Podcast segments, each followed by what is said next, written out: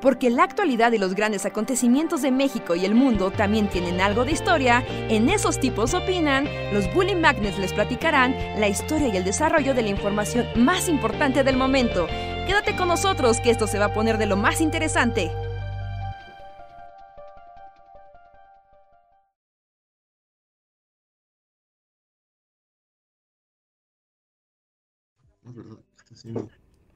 Ahí está. Hey, hola amigos, ¿qué tal? Buenas noches, bienvenidos a Esos tipos opinan, su podcast de confianza para el bajoneo y la diversión. Solamente hay dos caras en esta moneda.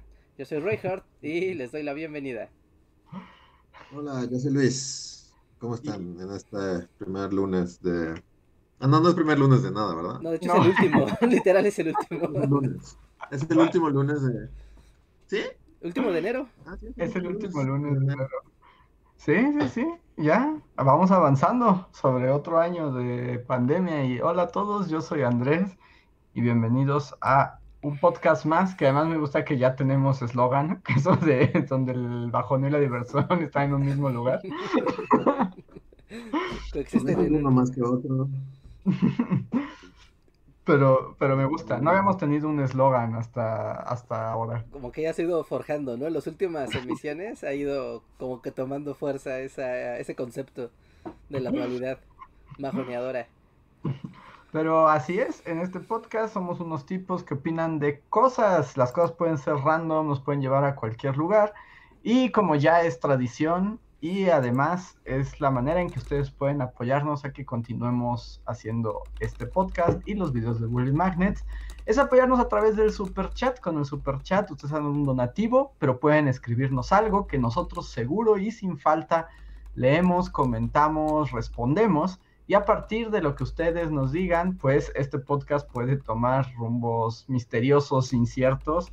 Y eso es, eh, como nos decía Luis hace rato, es como una tómbola de donde sacamos temas y no sabemos a dónde nos llevarán. Entonces los invitamos a participar y a jugar con nosotros para, eh, esperemos que pasen una tarde divertida con nosotros. Eh, tenemos algunas cosas de información bully y así, pero antes eh, quiero darles la bienvenida y saludarlos. Si quieren que mencione su nombre, así, super, o sea, al azar, pongan hola para que sea la ronda de saludos.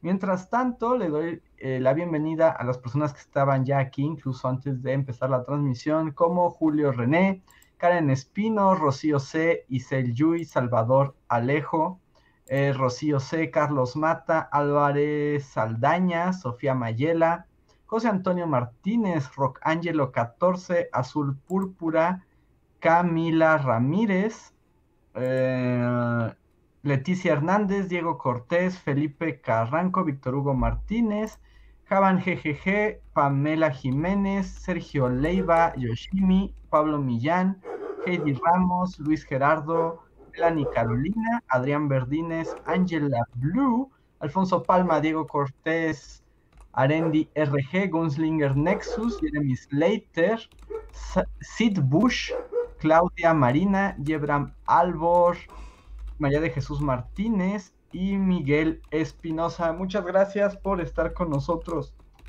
una noche más de eh, Bully Podcast. Les pregunto a ustedes si quisieran comentar algo, tienen algún tema o algo que decir, o ya nos vamos directo a los super chats que ya están empezando a llegar. No sé si Reinhardt iba a empezar con su mensaje a la nación o ese es para el final. Mm, no, yo creo que lo dejamos para el final, los mensajes a la nación. Eh, entonces, no, yo realmente no tengo ningún tema. No, estaba pensando como de qué podríamos hablar. eh, No, no sé, ¿Qué ha pasado en el mundo? Ah, Pues ¿Sabes qué pasó? Yo me senté el otro día, así como a principios de la semana pasada, junto a mi Xbox.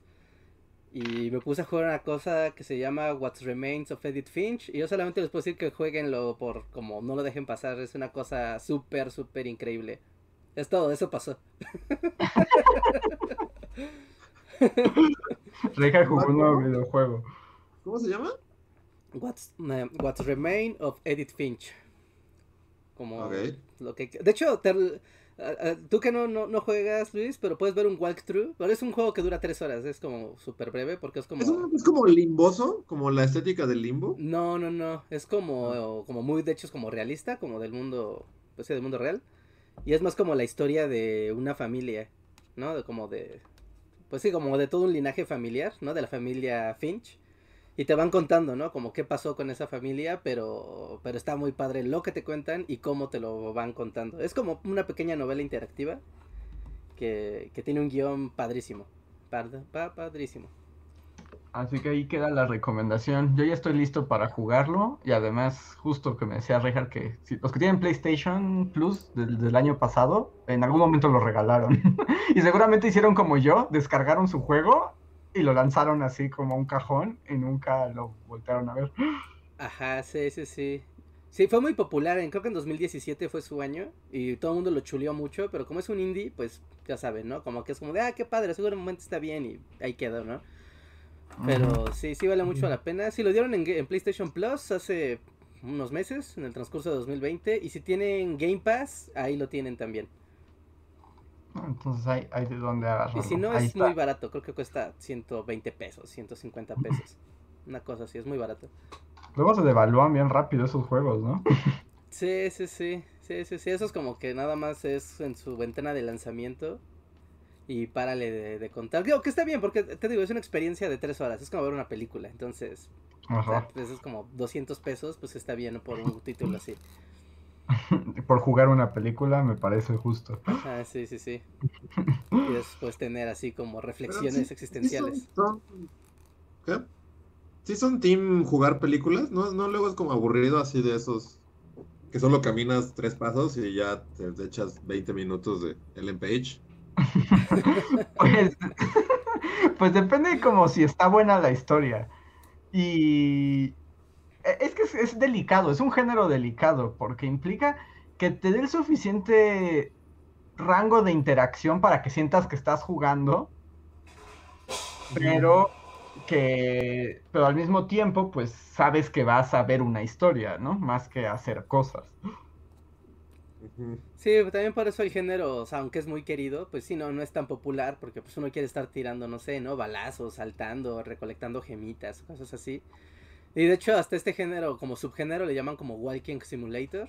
Como, pues sí, solo vas caminando, ¿no? Y te van contando la historia y vas viendo qué cosas pasan, interactuarás en una que otra cosilla, pero vamos, ¿no? Las cosas van a pasar de una manera y ya, ¿no? No hay manera de, ah, no, es que lo hice mal, o, o sea, no pierdes, ¿no? Simplemente transitas el, el, el juego. Pero cuando están las historias bien contadas, ¿no? También es como, y aprovechan el lenguaje de los videojuegos para hacerlo. Que muchas veces es como, como que se confunde en vamos a contar una historia y que se vea en primera persona y ya, ¿no? Y eso como que es muy, pues para un videojugador es como muy de flojera, puede ser muy aburrido. Pero Ujú. se utiliza como las posibilidades del lenguaje del videojuego, ¿no? Donde puedes, eh, tal vez desde el control, tener como sensibilidad de, de sentir que tú estás haciendo una acción específica. eh, tal vez eh, aprovechar como el audio para, para, envol- para, pues sí, ¿no? Envolverte en lo que está, en lo que está pasando o involucrarte. ah, o de repente, ¿no? Sacar como fumadeces con un pequeño de gameplay. Pero que ese gameplay no sea nada más para entretenerte, sino que funcione para, para complementar lo que te están contando, ¿no? Como, como para recalcar, ¿no? Algo que alguien está pensando o sintiendo o contando y que tal vez un recuerdo se convierte en algo jugable, no sé, ¿no? Ese tipo de cosas sí, sí apoyan, sí apoyan un montón a que una experiencia así sea llevadera. como en todos, ¿no? Hay unos buenos y unos malos. Y también es, también se entiende que hay gente que dice, Nel, pues mejor veo una película, ¿no? no me voy a sentar con un control en las manos para solo caminar tres pasos y sentarme seis horas. Sí, yo ahí es donde tengo el pero con eso, con ese género, porque luego es muy largo, es como tres horas está bien, no es como de, ok, es una película larga. Si te aburres, pues lo haces en dos sesiones y hora y media de gameplay, pues sí te lo avientas con... Ahora sí que con esa disposición, ¿no? De, de ok, voy a poner de mi parte juego. Pero luego hay novelas gráficas o aventuras gráficas que antes sí se ocupaba, ¿no? Que fueran de 10, 8 horas. Pero hoy no, hoy nuestra inmediatez, ¿no? Y el celular te pide atención, entonces no puedes estar atento tanto tiempo en otra cosa. El tiempo de Reinhardt es valioso, es así como se lo da cuenta gotas a su videojuego. a todos les pasa, cuando una película no les está aburriendo, no sacan el celular. Sí. Sí, pues sí. Ahí está el, rango de, de, El momento en el que pones, empiezas a bajar la mano así hacia donde tienes. Deja, deja, que la bajes. En el momento en que tu mente contempla la posibilidad de sacar el celular. Es que la, película no está haciendo bien su trabajo.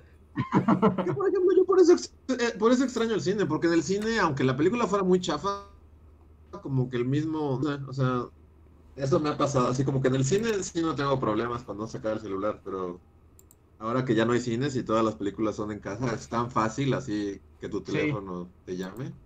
Sí, porque además también en cualquier momento pues puedes poner pausa, ¿no?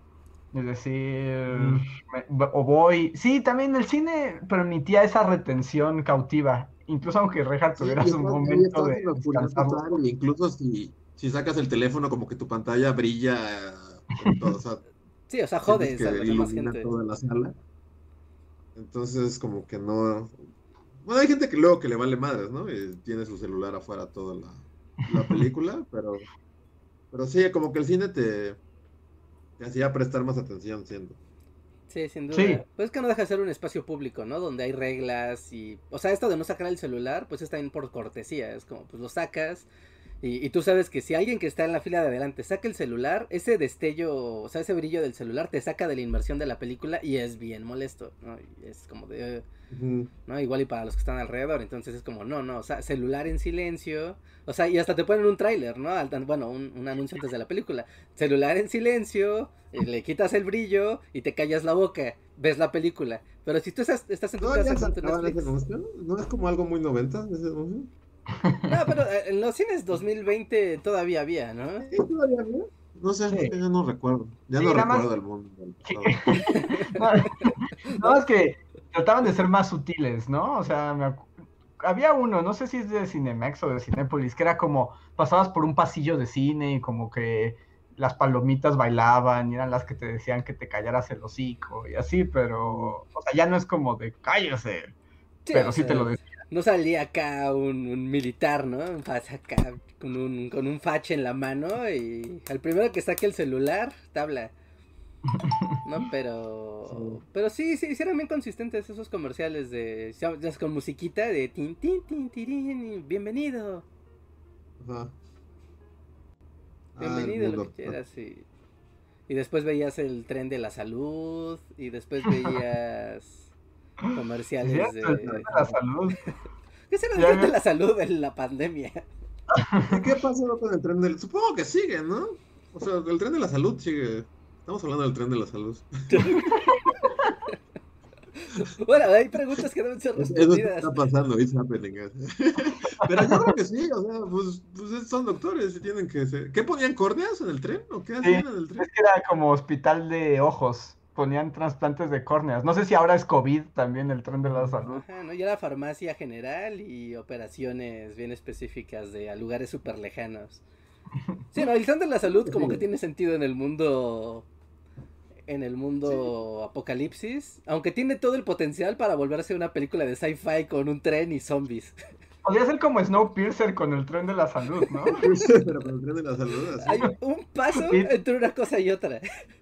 Tilda Swinton está hasta adelante con un así recipientes con córneas y tienes que luchar para llegar a tus córneas. Para mantener las córneas ¿La frescas. te operan en el tren en movimiento? Porque ah, eso sería aterrador, ¿no? Así como que te operen la córnea en un tren que se está así a toda velocidad porque si no se congela. Pues, tal vez en el mundo, o sea, si eso es Snowpiercer, sí lo haría en movimiento. Sí, pues sí tiene que. Sí, sí, sí, totalmente. Wow, ese tren va a tener muchas aventuras. Sí, seguro mucha gente ni sabe qué es el tren de la salud, pero estamos hablando de él. De eso se va, así se va a llamar el podcast. El tren de la salud. Pues a ver, voy a empezar a leer algunos de los superchats que la gente nos está dejando. Muchísimas gracias a todos. Felipe Carranco es el primer superchat de la noche y nos dice: Superchat por el cumpleaños de Maribel Shiki. Para que yo asumo. Que le mandemos felicidades. Un Feliz cumpleaños, Ah, Maribel. que era una persona que debía de conocer, así como una escritora o algo así. Bueno, quiero pensar que más bien es quiere que le mandemos saludos, porque si Maribel Ah, Chique es una escritora, no tengo, no sé quién es. Sí, sí, no, esa parte de la comunidad siempre andan por aquí. siempre andan Ah, por aquí. Sí, sí, sí, saludos y feliz cumpleaños. Disfrute. Ahorita, yo, yo sé que te voy a amargar el cumpleaños así horrible. No, no, no, perdón, pero no, aquí todos, a ver, aquí el cuchillo nos va a pasar a todos. ¿No? Porque te- yo tenía la esperanza de que, o sea, ¿se acuerdan cuando empezó la pandemia? La gente de marzo, abril, de- dejó, son los, las primeras víctimas de no voy a tener cumpleaños, Ajá. ¿no? Y muchos pensábamos de, bueno, ¿no? La gente que esté en noviembre, diciembre, ya va a tener cumpleaños, va a estar bien. Pero ya estamos llegando a la gente de enero y el reloj de, de los no cumpleaños, va a haber un año, se va a cumplir en un mes, se va a cumplir un año de que no hay cumpleaños. Ujú. No, en dos meses, ¿no? En marzo, aquí en México. En dos meses se cumple un año de que no hay cumpleaños. Es- Yo debo de admitir que Trágico. a mí me alegra no tener cumpleaños porque o- si algo odio es mi cumpleaños. Entonces la verdad estoy, o sea, es algo que, como sí, está bien no tener cumpleaños, me alegra. Me alegra tener un pretexto para no tener cumpleaños. Porque tú sí alcanzaste a celebrar tu cumpleaños 2020, ¿no? Sí. Sí. Sí, sí, de sea, hecho. de hecho, lo hice a los... Ya es la colita de... Los últimos, ¿no? Ujú. ¿no? De la gente que Sí, supo Happy Birthday. Pues era como tu cumpleaños, o estabas en tus celebraciones de cumpleaños cuando fuimos a la fiesta de Penguin, ¿no? Ujú. Era, De hecho, sí. Pero a ustedes Ya- ya les tocó cumpleaños pandémico, ¿no? sí, bueno, ya a mí ya muy le- nos tocó muy lejano, ya ni siquiera lo planteamos, ¿no? Ah, Sí. sí, ya, ya fue como de híjole. Bueno, así son las cosas ahora. Yo tampoco sufro mucho, porque a pesar de que tuve un gran cumpleaños, este, el, mi último cumpleaños fue un gran cumpleaños. Pero, o sea, yo, yo también estaba con la misma actitud de Luis, porque yo y mis cumpleaños no somos buenos amigos. Ah, sí, Ujú. siempre tienes historias de horror, ¿verdad? Siempre pasan cosas raras y siempre es como mejor mantengo el bajo perfil y, y el cumpleaños es como, mira, si no lo ves a los ojos, él no te ve a ti. Si no te mueves, no te ve. Y, y así lo, lo mantengo. Entonces, como tener la excusa pandemia, pues también era como fácil de, ok, no va a pasar nada, lo malo ya está pasando, entonces. No es tu culpa, no es una ocasión especial por tu cumpleaños, a esta vez la tragedia. No, O sea, a la gente que le tocó cumpleaños el día que iniciaron el primer semáforo, bueno, el primer confinamiento, ¿no? El de marzo. Yo creo que ahí sí es como de, wow, qué horrible cumpleaños. Sí, es lo que te iba a decir, como que marzo, abril son quienes más sufrieron realmente, ¿no? Porque ellos todavía, vi- o sea, su mente estaba en un mundo donde el cumpleaños sí iba a ocurrir. Ajá. Sí, o sea, A menos y- que fueran testigos de Jehová. A menos que fueran testigos de Jehová, pero bueno, ellos, supongo que para ellos no hay mucha diferencia. Este, sí. Pero feliz Pero cumpleaños. ¿no lo sufrieron? ¿Eh? Pero feliz cumpleaños, Maribel. Sí, feliz cumpleaños. Sí, perdón, no, no podía resistir así como de, no, todos van a pasar por esto, todos. Pues ya, es un mundo sin cumpleaños, como dice Luis, ya ni siquiera recordamos cómo era antes. Va a haber Sí. los... Es curioso cuando empieza a pasar eso, que ya empiezas a olvidar, porque de hecho se te olvida muy rápido, ¿no? Como las cosas. Sí. Eh, Ya cuando Sí. empiezas a, a legítimamente olvidar qué, qué pasaba en el mundo antes. A, a mí me pasó hace rato, o sea, que venía corriendo para el podcast, ¿no? Pero tuve que ir al centro comercial. Ahí fue como, bueno, ¿no? Voy para allá, pero como ahorita todo está cerrado y ya a las 7 de la noche pues cierran todo y ya se vuelve como súper tenebroso. O sea, yo tenía que pasar a un banco, pero el banco está como súper adentro de la plaza y en todo ese lado ya no hay nada indispensable, ¿no? O sea, ahí está prácticamente todo el día cerrado. Entonces atravesé la plaza y literal estaba todo apagado, o sea, ya, ya era de noche, ya estaba la luz, ya, ya, ya se había ido el sol bien. Y aparte las luces todas apagadas, y era como estar atravesando un centro comercial, ya saben, de estos gigantescos. Neta, como en la madrugada, como si fuera casi casi un asaltante. Era como, wow, qué, qué raro. Y, y me jodió porque no me había venido en mente justo lo que dice ahorita Luis, de que muchas cosas olvidas. Porque yo me acuerdo que en el premundo, en el mundo, o sea, cuando había mal clima o ya era tarde noche, yo salgo a caminar con mi perro al, al parque. Pero si ya era tarde noche o ya estaba o había mal clima, me metía a la plaza. Y como es una plaza muy grande, pues literal, ¿no? Me ponía a caminar por la plaza así, por cada uno de los pisos de la plaza dos, tres veces. Y con eso, digamos, ya tenía un poco de actividad física. Y era como ¿Con tu de- perro? No, no, o sea, yo solo, ya sin el perro. Ah, No, no, y ahí veía los, ya sabes, ¿no? Ves a los aparadores, ves la gente, estás caminando, vamos, ¿no? O sea, y como es una plaza gigantesca, pues te cansas y nadie se da cuenta de que estás dando vueltas ahí como un loco. Y, ahorita, tú piensas. Si es lo que tú piensas, seguramente la señora así de mira. se asoma y así como, ese muchachito de nuevo da 80 Ay, pues el vueltas. loquito otra vez. el loquito que viene a caminar diario. Los de las cámaras de seguridad, así de ya llegó el loquito. No, no creo, no creo, porque hace bien poco... No, sí, yo tampoco, no. Sí, sí, Ah, te sí. vuelves invisible en un centro comercial. Sí, porque salió la historia de un vato que había estado como, o sea, aplicó la de la- esta película de Tom Hanks, que estuvo como cuatro o cinco meses viviendo en un aeropuerto y nadie se había dado cuenta que solo cambiaba como de las de las áreas del aeropuerto y se bañaba y se limpiaba y, y ahí dormía y todo y mira, nadie lo se percató. Entonces en un centro comercial menos. A mí le pasó a un japonés aquí en México, ¿no? Pero él no era Tom Hanks, él sí estuvo ahí. Ajá, sí, sí, sí. Yo no recuerdo. Eso de Es ser historia del premundo que yo no recuerdo.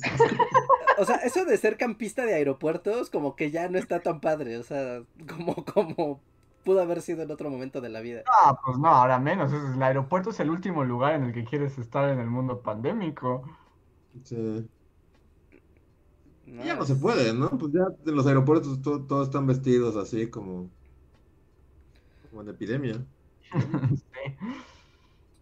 Sí, ¿no? Ya está como todo más. Ya aparte, como hay menos gente, destaca, destacas más. Así que es más difícil camuflarse en.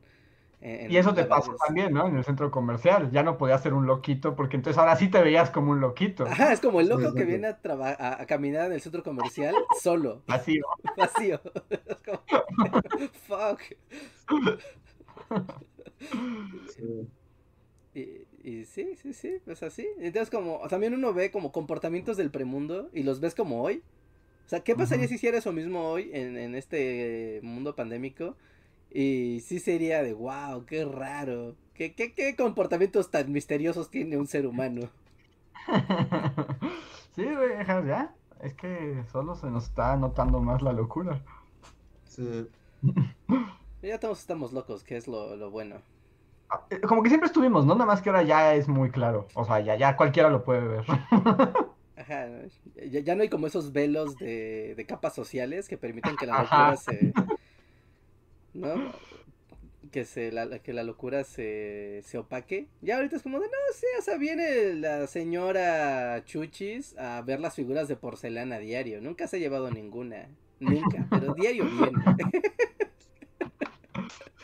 Tal vez su sueño era comprar un perrito de Yadro y así estaba ahorrando desde que tenía 15 años.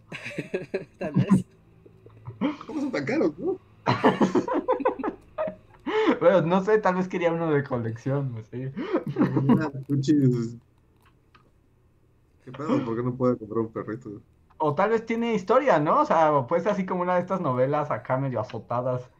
Así como que cada vez que juntaba el dinero para el perrito de Yadro pasaba algo y tenía que usar el dinero en algo más. Entonces es un sueño inalcanzable de Cookies, la señora que va a la vitrina. Sí, sí, sí. En fin. ¿Qué nos trajo a centros comerciales y la oscuridad? Ya no se sabe, ya lo olvidé también. Y caminar raro, ah, porque los cumpleaños, ¿no? Son como ahora como raros y cosas raras son como las que hacíamos antes en el premundo. Y eso Ah, nos trajo claro, a, a sí. que las cosas que hacemos hoy ahora sí se ven muy extrañas si las haces. Tu, tu rutina prepandemia, si la haces en el mundo pandemia, ya se ve raro. Bueno, acudiré a nuestro bowl de temas, que es el super chat. Muchas gracias a Fercha Rivas. Hola Fercha, que nos deja un super chat. Pero solo para saludarnos y dice, hola chicos, saludos. Y según yo no hay nada más. Si hay algo más que quieras decir, Fercha, adelante, ponlo en un chat. Saludos. Saludos. Gracias, Gracias. Fercha. El siguiente es de Rafska Rebeca. Muchas gracias, Rafska, que nos dice: eh, Bullies, necesito ayuda. Ya empezaré mi Zoom semestre y la verdad, mis ánimos están por el suelo. El anterior fue lo peor mentalmente. Me dio estrés, ansiedad y no... Ah, me dio estrés y ansiedad. Y no quiero que me vuelva a pasar. Y la verdad, necesito un consejo para que no me vuelva a pasar y no me den los mismos consejos de organízate y relájate. Que me recomiendan. que me recomiendan. Que me recomiendan. Yo siempre le aconsejo algo, Andrés, pero yo lo voy a decir al público porque sería muy mal consejo. Renuncia a todo y dedícate a jugar Magic. No lo dije yo, pero cuentan que ese es el consejo. Pues es que, es que son momentos difíciles, ¿no? Y los semestres en Zoom sí son pesadillescos. Y... Sí. Bueno, o, sea, no sé cómo puedes contarnos la experiencia. Porque yo solo lo he visto así como muy de lejos, y, pero sí se ve que es como lo peor del mundo, ¿no? Es que son, son agotadores y, y de por sí, otra cosa que tal vez no debería decir al aire, pero de por sí, o sea, siempre como este asunto, pues, de, como del estudio así, puede ser como medio artificial, ¿no? O sea, como todos nos sentábamos, escuchábamos, participábamos. Y Zoom lo hace todavía más raro, porque además, o sea, todo el mundo está en sus casas y nadie está como al 100%, porque pues por un lado tienes el pensamiento de la muerte posible, de la peste, y más otras situaciones complicadas, y luego te preguntas, ¿qué hago aquí sentado cuatro horas frente a la computadora hablando de algo como si no hubiera una pandemia allá afuera, ¿no? O sea, hablando como de, no sé, ¿no? El arte barroco de un güey que nadie conoce, ¿no? Porque estamos, o sea, estamos invirtiendo nuestro tiempo en esto. Pero, entonces yo lo entiendo, o sea, lo que, lo que más es que Rapska dice que cómo hacerle para que no le vuelva a dar estrés y ansiedad. Y no quiero ser negativo, pero es que no creo que haya una manera de evitarlo. Bueno, hay, pero implica medicamentos, supongo, ¿no? ok, no, no me dejemos de dar consejos. O sea, es cierto, hay, es literal, hay pastillas que quitan el estrés y la ansiedad, ¿no? Sí, pues sí. Pero no, no estamos recomendando que, que las tomes. Pero lo que bueno, a lo que yo iba, para, para que no quede como el peor consejo de la historia, es que, o sea, no creo que haya manera de evitarlo. O sea, más bien como que el objetivo en todo caso no debe ser evitarlo, sino como manejarlo de la mejor manera posible. o sea, como tratar de enfrentarlo. Y pues, según yo, hay dos posibilidades como para que no sea tan duro. Pues como posibilidad uno es eh, un poco como la conciencia de decir, bueno, ¿por qué estoy haciendo esto? Y es como de pensar como en el meta futuro, ¿no? Es como de, ok, piénsalo como una prueba de sangre. A nadie quiere estar aquí, duele, o sea, es un entrenamiento duro, pero lo que te espera al final, pues vale ese momento, ¿no? O sea, hay como que tomar esa templanza por decirlo así. Es que, es que el único consejo aquí es ser fuerte y mantener fuerte el espíritu y aprender como... Así como nuestros tatarabuelos vieron una bomba caer y perder su casa, nosotros tenemos llamadas de Zoom que nos vuelven locos. o a ver, ¿qué, es que por alguna razón tú, tú, o sea, vi a tu abuelo en Hiroshima, así. ¿qué, ¿qué, bomba exactamente les cayó? Porque es así como... Los abuelos siempre eran así como, estuvimos en la guerra. Y es como, pero aquí, o sea. Bueno, no sé, ¿no? O sea... no, no, no, no viste combate realmente, abuelo. Deja de mamar y vete para allá. No, pero ¿qué estabas diciendo, Rick? Ah, bueno, pero, aunque poniendo un ejemplo menos, menos lejano, o sea, el, el, la, la tatarabuela, la abuela que sigue tu bisabuela, ¿no? Es la que sigue de tu, de tu abuela. La, la, bisabuela tuvo ah, el miedo de que Pancho Villa llegara a su pueblo y se la robara junto con todo un montón de forajidos. Y tú tienes llamadas de sub, todos tenemos nuestros estreses y esos nos forjan el carácter, porque no hay nada que puedas hacer para cambiarlo. Ahora, ahí va mi otra parte del consejo, para que tampoco sea papá rejas de... Como te aguantas y te mueres, porque mira... A tu abuela se la llevó Pancho Villa y no se quejó. y soportó esa cruz hasta el final.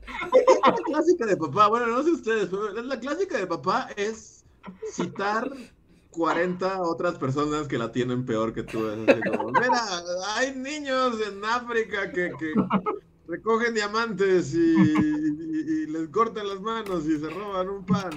Tú no eres él. Bueno, continúa. Sí, ese es como pip talk de papá, ¿no? Sí, esa es la clásica de papá, es citar mil ejemplos así de alguien que la tuvo peor. Pero la segunda parte de mi consejo es que la otra, si de plano el estrés, la depresión en las clases está siendo muy difícil, lo que puedes hacer realmente es hablar con tus profesores y hablar con tus alumnos, porque tam- o, o sea, o con los otros alumnos, porque también el asunto es que todos nos aguantamos en el teatro de la clase de la videollamada, ¿no? O sea, es como todo el mundo tiene que estar fingiendo que todo está bien y no, nada está bien. Entonces también, O sea, como volviendo a lo que dice Reinhardt, ¿no? O sea, nada, sí, el maestro tampoco está bien, y los alumnos no están bien, y nadie está bien, o sea.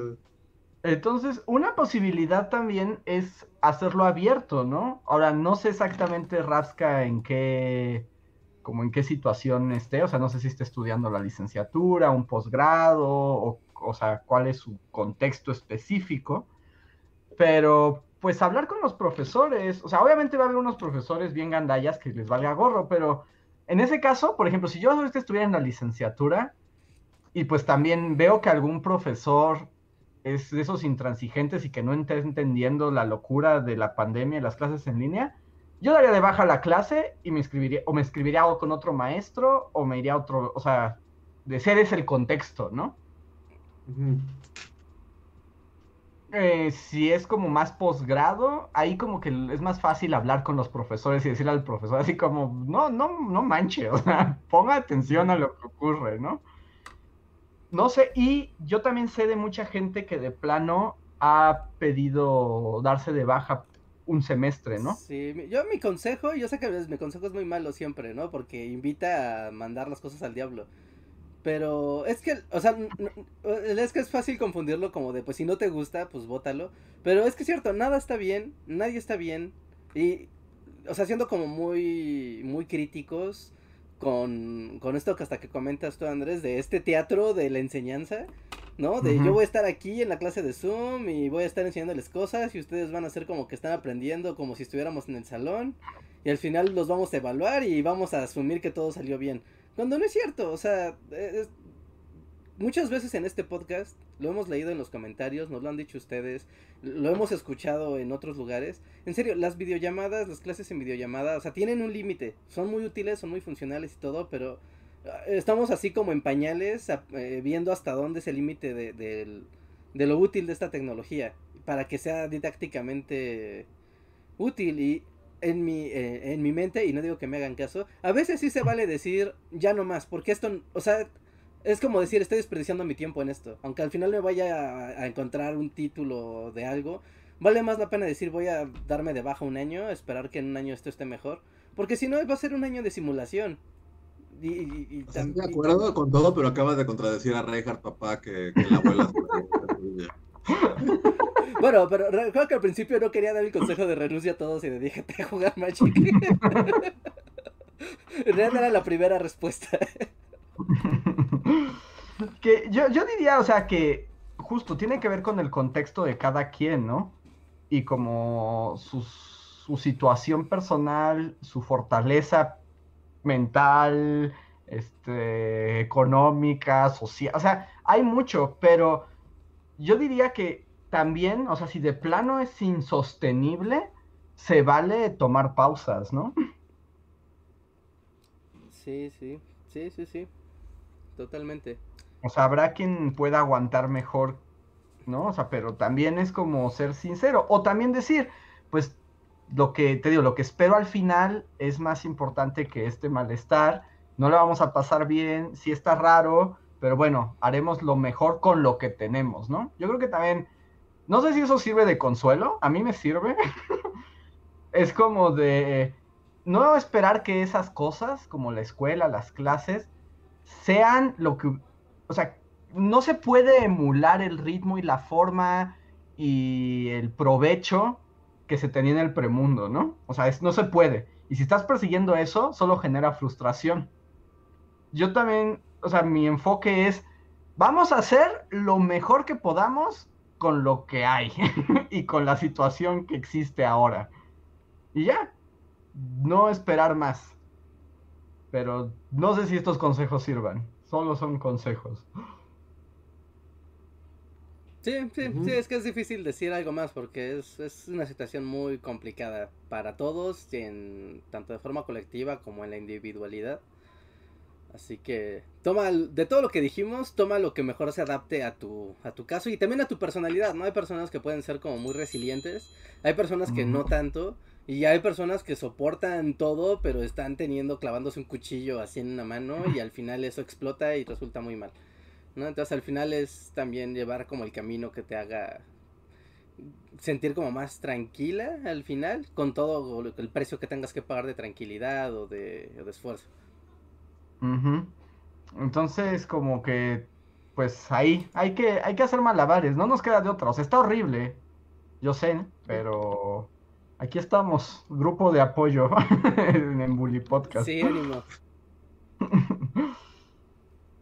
Y cualquier cosa más, Rafska, pues ahí cuéntanos en el eh, super chat. O en el chat. Em, siguiente super chat. Déjenme Es de Felipe Carranco. Muchas gracias, Felipe. Yo tengo una respuesta muy directa sobre esto, pero ustedes. La pregunta es: ¿Bullying eh, bullies, ¿podrían hablar del. ¿Hablarían del Super Bowl? No. no. sí, como la respuesta sincera y directa es no. no. yo no, porque yo no he visto un Super Bowl, yo creo que en 10 años. Ajá. Creo que el último Super Bowl que vi fue cuando Beyoncé se multiplicó. Uy, gran Super Bowl. Bueno, gran show, más bien. Pero ese fue el último Super Bowl que vi en mi vida. Y antes de ese, creo que el último que vi fue cuando estaba en la secundaria y, las Torres Gemelas se cayeron. wow. Oye, pero esa vez, ¿viste el partido del Super Bowl o, viste el de medio tiempo? Sí, vi el partido del Super Bowl porque fue la última vez que estuve en un evento así que como nos reunimos amigos y hay alitas y cervezas.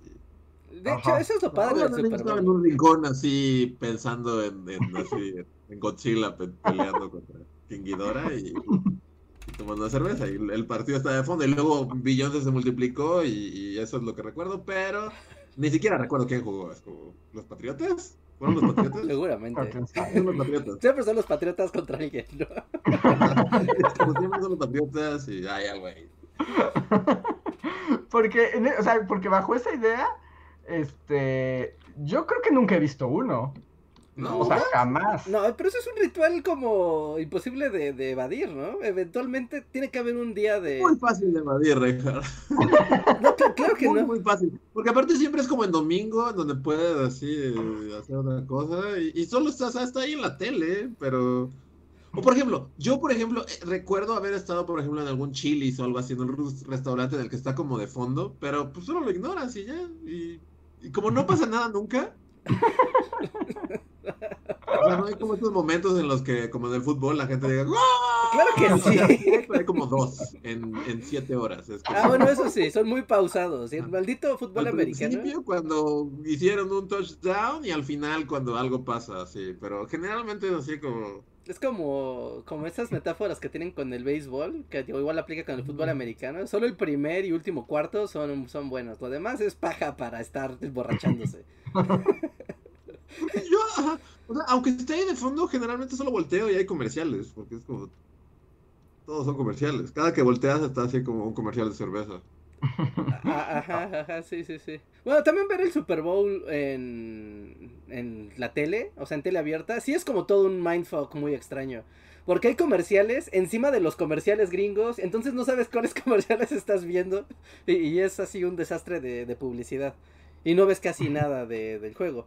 ¿no? Y si lo ves como en una en la cobertura original, también está lleno de comerciales, pero sí está un poco más medido. O sea, sí, sí ves un poco más del partido, sí es más llevadero.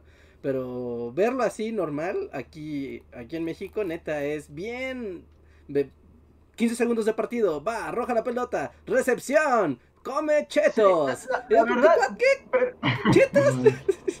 Y aunque no haya comerciales, ¿no? O sea, que te guste el fútbol americano requiere como una paciencia así como de monje. Porque sí, son horas de ver nada. O sea, para que no pase nada. Y los minutos se vuelven como siete horas, ¿no?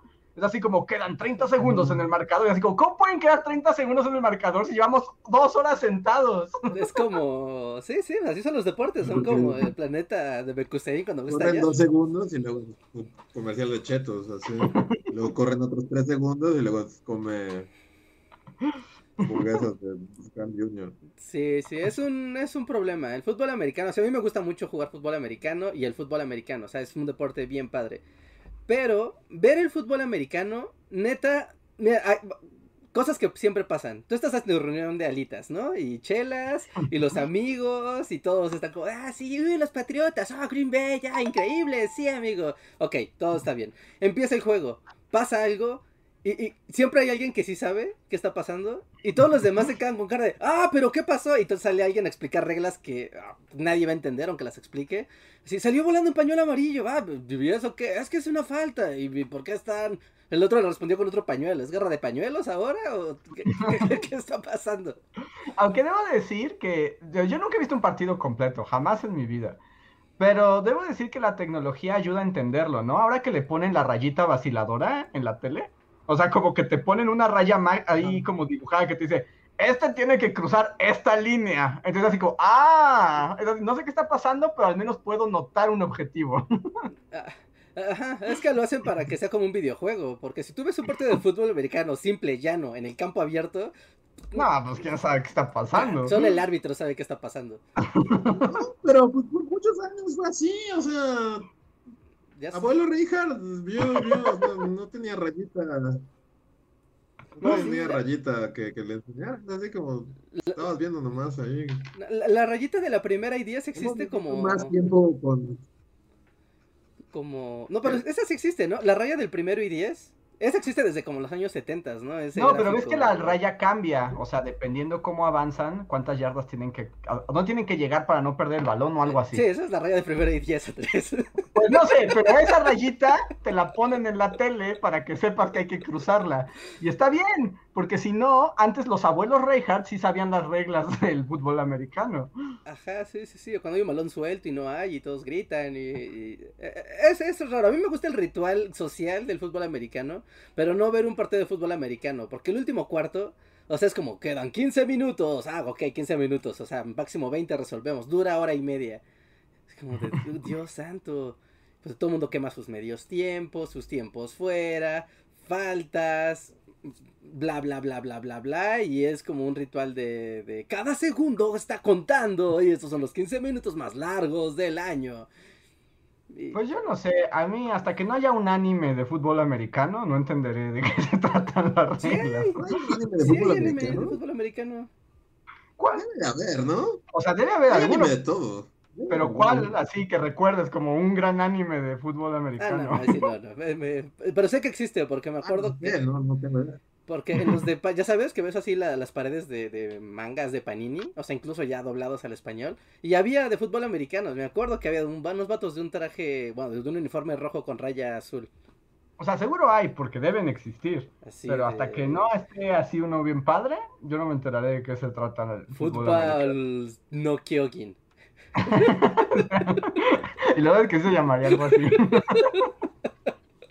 Star. Pero bueno, este, eso es lo más que hablaremos del Super Bowl. Sí, la verdad es que se extendió más de lo. ¿No hay Super Bowl a todo esto? Sí, sí va a haber. Sí, sí va a haber, sí va a haber. No sé quién tonta quién, pero sí va a haber. Pero ahora no va a poder ver ni fiestas de alitas con tus amigos. ¿En Zoom? No, no, está bien chafa eso, ¿no? No, no, sí, qué chafa es Hay que estar ya muy desesperado para ver el Super Bowl en Zoom. ¿Qué te, qué te puedo decir? ¿Qué te puedo decir? Pero jueguen mejor, compren un balón de fútbol americano y jueguen a darse pases, es muy No reconfortante y puedes, relajante. no, porque hay que juntar mucha gente, Richard. Ya no puedes jugar fútbol americano. No, no puedes jugar juegos, ya, olvídalo. Todo lo que esté padre, olvídalo, Rey. Lo peor es que sí, porque es arrojar una pelota que alguien más agarra con las manos, entonces no, ya está jodido, no se puede. Y estar en un parque y convivir con un montón de gente que te va a taclear y, o sea, literal te van a aplastar un montón de personas.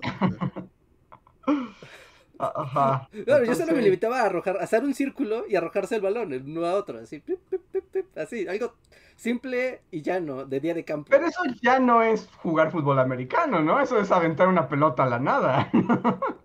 Ajá, sí, pero es relajante, es No, es como- como pases, ¿no? Sí, como- hacemos un círculo y mientras que estamos platicando y así, pues estamos arrojándonos el balón y, y solo pasa el tiempo. Y tal vez un perro en medio tratando de corretear la pelota. ¿No, ¿No podemos tener algo así de simple y bello en el mundo pandémico? Bueno, tal vez, tal vez si te vas a un campo alejado del ser humano, puede que sí. Muy bien, pasamos al siguiente super chat. A ver, siguiente super chat. Este es de Isaac Torres. Muchas gracias, Isaac, que dice: Hola, bullies. Una pequeña aportación para agradecer a Andrés, que me hizo descubrir la literatura japonesa y ahora son mis libros favoritos. Saludos. Perfecto, Isaac. Ese es mi motivo. Que más gente ame la literatura japonesa. Que la consuman, que se unan a ella. Sí, ¿no? Muchísimas. Gracias. Muchísimas gracias por tu aportación. Luego les recomendaré los libros de Japos que vaya descubriendo. Muchas gracias, Isaac. Eh, Fercor nos deja otro super chat que dice que fue una lástima no poder estar en el podcast pasado, porque yo vendo tamales y el tema me era ideal. Uf, sí, sí, sí, literal. Wow. Y mira, justo nos da un, este, un buen tip que es posdata para mí. Dice, el tamal de dulce no es de piloncillo, es de azúcar y vainilla. Saludos. bueno, ya, Mm, ah, ok, ok. ya es este experto mundo de los tamales. Muchísimas gracias, eh, Fercor. Gracias. El siguiente super chat es de Adrián Verdines. Muchas gracias, Adrián. Tenía rato que no te veíamos por aquí. Que dice que él sí es mucho de celebrar su cumpleaños, que es el 30 de enero. Ah, ya falta poco. Dice, pero no se siente raro por la situación apocalíptica que a fuerzas no se celebre con el horror en el mundo.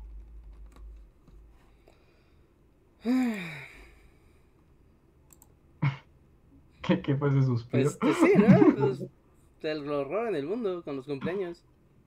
Sí, o sea, como lo que dice Adriano es un poco como que como hay tantos horrores en el mundo que no, no siente mal no celebrar su cumpleaños. Ah, sí. Sí, exacto. Yo estoy igual. Sí, como que puedes pasarlo a segundo. Igual nosotros te mandamos felicitación que pues ya es esta semana, ¿no? Es Sí, en ¿no? cinco días, Adrián. Te mandamos felicitaciones adelantadas y pues esperemos que estés bien, dado que tú estás en la línea de combate de la pandemia. Ánimo, Así es. ánimo y gracias. El siguiente super chat es de Hugo Canedo. Muchas gracias, Hugo. Y dice: Bullies, ayúdenme con un trabajo encuesta, por favor. Órale. Dice: eh, ¿Qué? ¿Cómo? Es que dice: En la oración, Carlos quiere un perro. ¿Cuál es el tema de la oración? ¿Cuál es el sujeto de la oración? ¿Podrían responder individualmente? Ja, ja, ja, gracias. Es como una de esas preguntas de redacción de separa sujeto, predicado, verbo. Ajá. ¿Cuál es la oración? La oración. Carlos quiere un perro. Pues, Está fácil. Pues el sí, pues sujeto. Carlos es el sujeto y Carlos es el sujeto. está subordinado es- al verbo, que es querer, el así verbo que... es querer. Ajá. Ajá. Y el tema de la oración es el deseo de Carlos por adquirir un perro. Así es, así es, así es. O sea, su, su deseo del el deseo del sujeto a través de un verbo por un sustantivo. Ajá. además como, como ejercicio del libro ese de la SEP del perrito de español, ¿no? Ajá, sí, sí, sí. Como esos de coloque, coloque bien la coma para ver dónde, dónde iría, cómo subordinar correctamente el sujeto a un verbo. O el clásico, ¿a ustedes no les aplicaban la de subraya en rojo el sujeto y en azul el predicado? Ah, sí, claro. Sí, sí. O sea, no sé, no sé por qué rojo y azul eran la- Pues por los el- colores. la industria del bicolor, ¿no? Que patrocinaba ese ejercicio. Sí, es cierto, el bicolor. ¿Era Prismacolor? Yo me acuerdo que había de mil marcas, de, desde uno así de madera de astillas hasta uno fancy de caoba. Pero el bicolor, me acuerdo que, o sea, de chico, de grande creo que ya dejó de ser importante, pero el bicolor era como, ibas a la escuela, requerías un lápiz, de porque de niño no ocupabas plumas, ocupabas solo lápiz. No ocupabas lápiz, un bicolor y una goma de migajón. That's it. O, o la goma rara que tenía el lado de lija y el lado de goma, ¿no? El lado lija era un fraude, ¿no? El lado azul era un fraude. El lado Sí, era un fraude. De hecho, no, no sé si se acuerdan que hubo un tiempo donde había de estas publicaciones como Clickbait que decía el verdadero secreto del lado azul de esas gomas. ¿Para qué servía? ¿Qué hacía? ¿Por qué estaba ahí? ¿Para qué servía? ¿Cuál ¿Por era? qué servía? Porque estaba ahí. No, pues, según para borrar la tinta, pero de máquina de escribir, no de, no de bolígrafo. Pero Pero eso romp- decía, pero eso decía, era un- una estafa. Vil. Porque se rompía la hoja. La hoja se rompía si usabas el lado Sí, no, azul. nunca, nunca funcionó el lado azul para nada. El solo hecho de pensar que puedes borrar tinta es aberrante, ya si lo piensas. ¿Te ofende? Pues, pues sí, ¿no? Porque no es como algo que estás um, como, o sea, como el grafito, ¿no? Que, que es como una capa de otra cosa sobre el papel, sino más bien la tinta pues se impregna al papel. Ya no hay manera de separarlos. Estás impregnando el papel de algo. Sí, La Ujú. única manera de quitarlo es arrancar el papel, que es lo que acababa haciendo la, el lado azul. Ahí está tu borrón. Que además, este. eh, yo era como un. Sí, era como un fraude para la industria de los útiles, ¿no? Porque, pues mejor tuvieran una goma más grande que sí sirviera. Pues, Yo me- Sí. Yo era fan, bueno, hasta la fecha soy fan de la goma de migajón. De hecho, por aquí tengo un. Sí, las gomas de migajón roquean. sí, son muy útiles, ¿no? O sea, esas duran mucho, son muy útiles, puedes dibujar en ellas incluso. Tú no hacías, me imagino que tú de niño sí hacías eso, Barles, de dibujar sobre una, ya sabes, con la goma de migajón que había una como muy grandota, ¿no? Que tenía como un, una cosita, como un empaquecito azul de cartón. Y. Ujú. bueno, pues agarrabas, pues literal te ponías a dibujar sobre la, la goma. Ah, sí. La goma. Sí. Sí, dibujar sobre la goma era como un clásico de niño de primaria, ¿no? Que también era como una contradicción en sí mismo, ¿no? sí. Este- Esto niño se llama una contradicción. Sí, querías ver el mundo arder de ahí. Ese niño es el guasón. Sí, ese niño era el guasón. Ese niño era el guasón, sin duda. A ver, voy a leer un siguiente super chat. Porque hoy, muchas gracias a todos. Hoy hay una gran lluvia de super chats, ¿eh? Gracias. Sí. Eh, este es de Yo soy Eru. Muchas gracias, Eru. Dice: Saludos, me gustan mucho sus videos. ¿Ustedes recuerdan cuando comieron la rosca de Reyes con los polinesios y otros youtubers que no conozco? Pues tengo un vago recuerdo Eh, de haberle preguntado a Leslie Polinesia, ¿y tú qué haces? ¿Y tú qué, qué es tu canal o qué haces? ¿Tú quién eres, niñita? Eh, o sea, bueno, sí, o sea, yo ingenuamente sí no sabía, no, no estaba al tanto de... O sea, sabía que tenía un canal y así, pero, pero, pero ya no sabía que eran así los dueños del universo. Todavía no eran Si lo hubiera dueños. sabido, hubiera tratado de ser su amigo o algo así, supongo. Pero todavía no eran los dueños del universo, ¿no? Creo que en ese momento estábamos-. Sí, porque creo que en ese momento estaba. Yo, yo no me acuerdo que estaba. O sea, estaba los polinesios, que todavía no era como la explosión, pero ya estaban encarrerados.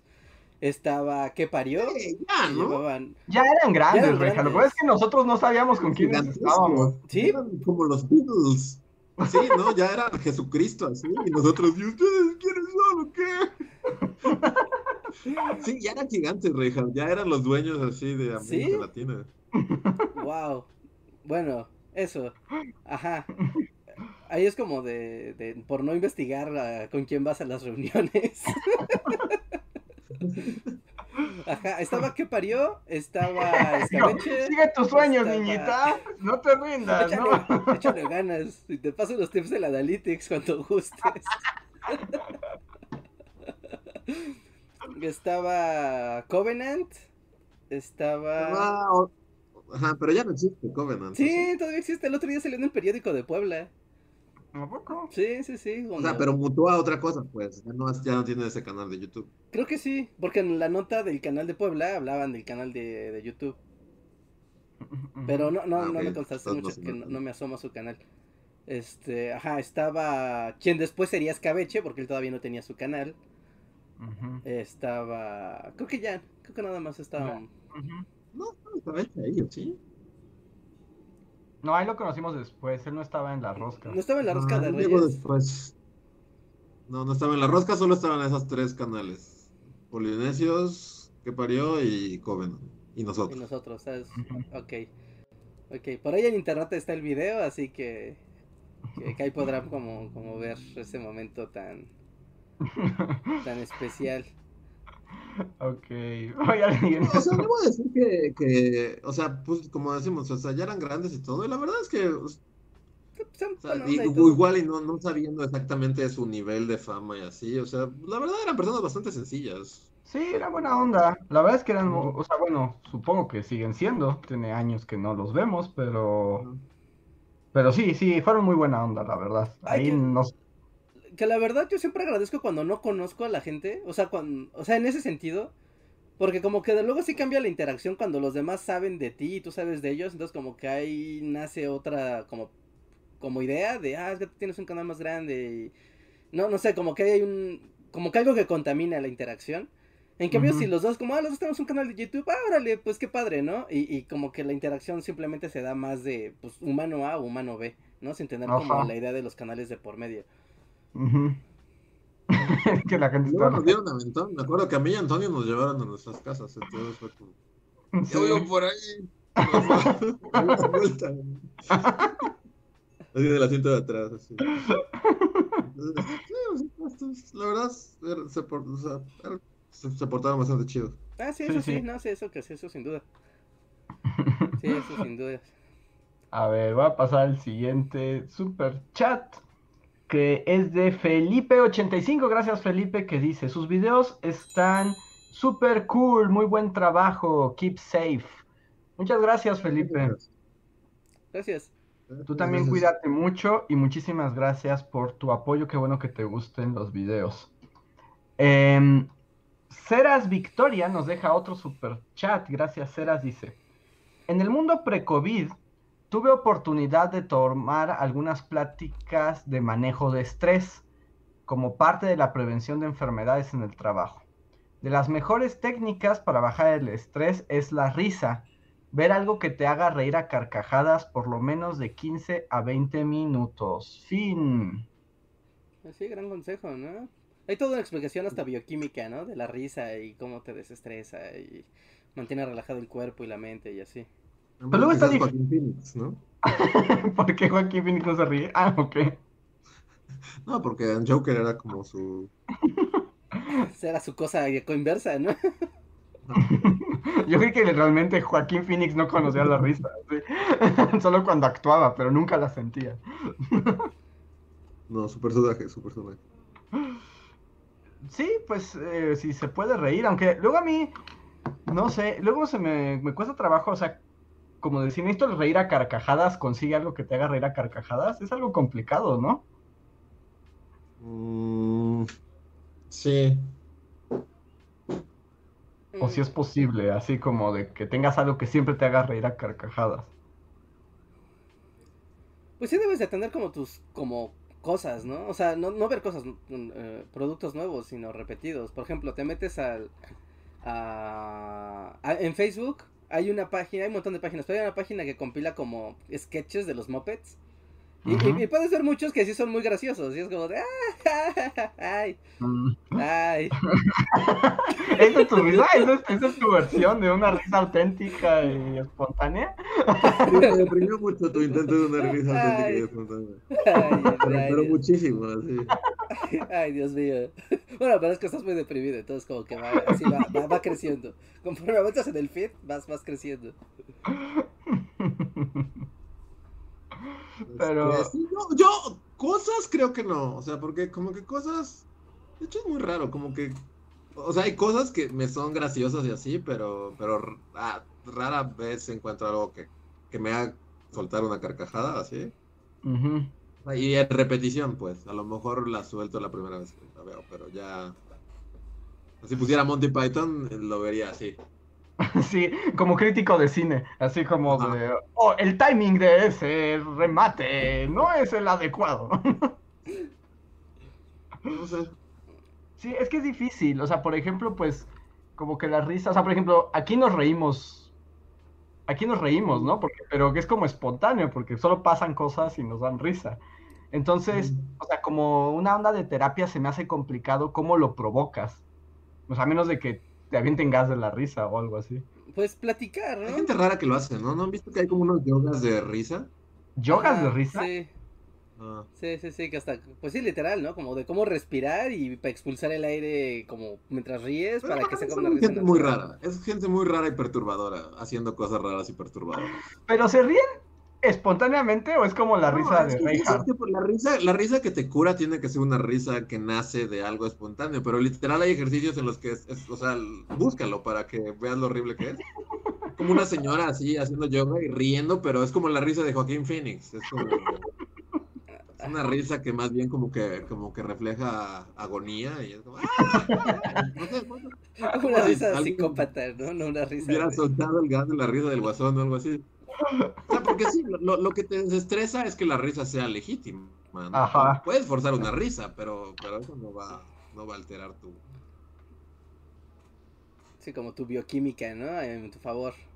bioquímica, ¿no? Mm, Pues ves esas cuentas de Twitter que compilan videos de cosas, lo que te guste, ¿no? De fails, no sé, de tal vez te gusta ver fails, tal vez te gusta ver fails deportivos, tal vez te gusta ver bromas, tal vez te gusta ver stand-ups, no sé, ¿no? Para, eso está el mundo de la risa a nuestro alcance. Sí, sí, sí. O sea, sí, y, y justo como el espontáneo, como dice Luis, es que luego, o sea, hay algunos productos cómicos que sí funcionan. Alguien mencionaba por ahí Mr. Bean, y yo debo decir que Mr. Bean sí me hace reír. O sea, es tan, o sea, como que ya sé qué va a pasar, pero sí me hace reír. No, tal vez como porque es demasiado directo, ¿no? O tengo ahí una neurona chueca. Pues hay, hay cosas ahí. Todos tenemos pueden- nuestra cosa, ¿no? O sea, sí, o sea, todos tenemos nuestra cosa que nos mata de risa. O sea, no hay como. Por eso la, la risa es tan complicada de, de, de crear, porque no, no, no está hecha con manual. Cada persona tiene como lo que lo cataliza. O puedes comprar esos libros como de que compran los estandoperos de mexicanos, ¿no? Como Teoría de la risa, ¿cómo hacer reír a las personas? Todos los estandoperos mexicanos son el guasón, ¿no? O sea, volviendo a Joaquín Phoenix, ¿no? Joaquín Phoenix en esa escena en la que está anotando como frases perturbadoras en un así de- Sí, en la- que lo graban. Ajá. No, hay, hay una parte en la que está como viendo a un estandopero y está haciendo como unas anotaciones, pero súper así de psicópata, así de, ah, chistes que hables tu mamá, subrayado así. Ajá. Así son todos los estandoperos mexicanos. Sí, coincido, coincido con esa declaración. Qué miedo. Y en particular estoy pensando en uno en particular que, que conocimos personalmente, Yo sé en quién estás pensando, yo sé en quién estás pero no será pensando. nombrado. Sí, ya ves, pero eso da risa. La verdad es que recordarlo da risa. Pero no por las razones que él creía que daba risa. Ya, bueno, ya sí, ya sí, o sea, yo solo el otro día recordé como mi quest cuando estaba así eh, en mi cara tratando de hacerme reír y, y lo, o sea, porque yo me río a veces como por compromiso, como Por una risa social, así de ja, ja, ja, como para caer bien y, y, y, y, esa vez así me acuerdo de estar con- consciente así de no, no, no, me voy a reír, no, ni siquiera voy a esbozar una sonrisa, así de no le voy a dar esa satisfacción. Es por el bien de los dos. Sí. Y de hecho sí, de hecho sí era por el bien de todos, era mejor así. Sí, Era mejor así, porque además sus chistes sí eran super joker. Sí, exacto, él sí era el Joker así de, haz comentarios sobre... En Ah. Pero bueno, pasaré al siguiente comment, super chat de la noche, que es de Fernando Quiroz, que nos dio un generoso super chat. Muchas gracias, Fernando. Pero no escribiste nada o no lo encontré. Entonces, si solo nos querías apoyar y ya, muchísimas gracias. Si querías decir algo, pon tu, tu comentario de nuevo, arrobándonos, arroba bully podcast, para que seguro lo veamos, por favor. Pues puso Eh, un perrito, ¿no? ¿Tú lo encuentras? Ah, Fernando Quiroz puso perrito y después puso, es que lo puso antes, lo puso después. Puso Eye Shield. Eye Shield es un gran anime. Ah, bueno, pero es como que estaba contestando. Creo que Eye Shield es el, el anime de fútbol americano. Pero bueno, creo que no puso nada en particular, más bien estaba aquí contestando a la conversación. Pues si quiere decir algo, que ponga una arroba bully podcast y lo leemos con gusto. Em, y nos dice Mr. Ed88, muchas gracias. Dice, hola señores, quisiera preguntar sobre el canal Bully Magnets. ¿Cuál es su demografía? Wow, es como hoy que el INEGI dio los datos de población. Y bien, ah, Willy Magnets también dará sus datos de población. Aunque creo que no está relacionado porque este Mr. Ed nos escribe desde Colombia. Ah, bueno, entonces olviden mi chiste. Ah, la demografía de Bully Magnets actualmente es de personas de 18 a 34 años, la base principal del, del show. Obviamente también hay más chicos y hay más grandes, pero nuestro core es, es ese universo, ¿no? O sea, el de 18 a 24 es uno y el de 25 a 34 es otro, pero como están tan, o sea, prácticamente al mismo nivel de consumo, pues por eso lo digo como una sola como una sola cifra. Y en general nos ven prácticamente poquito más hombres que mujeres, pero va más o menos ahí la, la paridad, va como un 60-40, de repente baja un 55 eh, 45, varía, ¿no? Pero en ese sentido vamos un poquito eh, a la par y con ese demográfico. Que como dato curioso también Bully ha envejecido con nosotros, ¿no? Porque cada vez la, o sea, como la parte de 30, hasta 34 años crece más. Sí, ¿no? O sea, pues nuestros fans y nuestros seguidores también, ¿no? Pues van creciendo con nosotros. Y sí, también, me, me Mm. imagino, ¿no? Supongo que en algún momento va a ser muy triste, pero el 18, el 18 o 24 va a empezar a bajar y se va a empezar a desplazar el, el 25-34 y el tre- de, y de 35 a 42. Supongo, Sí, ¿no? Pues la edad, Sí. el tiempo no perdona a nadie. ¿Aún seremos relevantes No. ante la chaviza en el futuro? ¿Quién sabe? Tal No vez- somos ahorita, ¿no? Sí, las métricas dicen que sí. Las métricas dicen que los preuniversitarios nos quieren y los universitarios nos quieren. Así el informe como en las oficinas Reinhardt, ¿no? De Reinhardt y Reinhardt Sí. asociados. Seguro es un último O sea, dato. porque fue muy, muy formal para decir así como las métricas arrojan que la gente de entre 16 y 18 piensa que Reinhardt es chévere. Sí. Así con lentes. Ajá, sí, sí, sí, pero con una- pero aparte así como con un esquema de que sube y baja. así. Va a hacer una regresión para mostrar cómo el- la cheverez de Reinhardt se ha mantenido al alza los últimos cinco años. Ajá, a través de los tiempos. Así, de, oh, no. Así que ¿Quién sabe? Uno nunca sabe cuándo, cuándo va a tener como un revival entre como, como los jóvenes, ¿no? Estaba tratando de pensar como en un ejemplo de alguien que, que haya sido viejo, haya tenido una carrera como viejo y luego haya sido revivido por la chaviza. Big Man, estoy seguro que hay uno por ahí, pero... uh, Big no Man. Big Man, Big Man. Big Man. Big Man es un buen ejemplo. Ujú. También, o sea, en el mundo música, aquí, ¿cuáles son los ángeles algo? ¿Son negros, azules? No sé qué colores. al- azules, los ¿no? azules son los que ahora son muy populares y están en todo. Eso Y esos, pues vida. también, fueron populares hace mil años, luego todo el mundo los olvidó y tuvieron su revival. Sí. Entonces, quién sabe cuándo llegue el revival de Reinhardt. El chaviza cometina así del, del 2000. Así que digo, ah, no, claro, es que yo veía, mi papá ponía esto cuando yo era niño y ahora que ya soy grande también me gusta. wow, sí, los niños con metín son un target real, Richard. Ay, muy bien. Ahí está, la demografía bully. Bernie Sanders.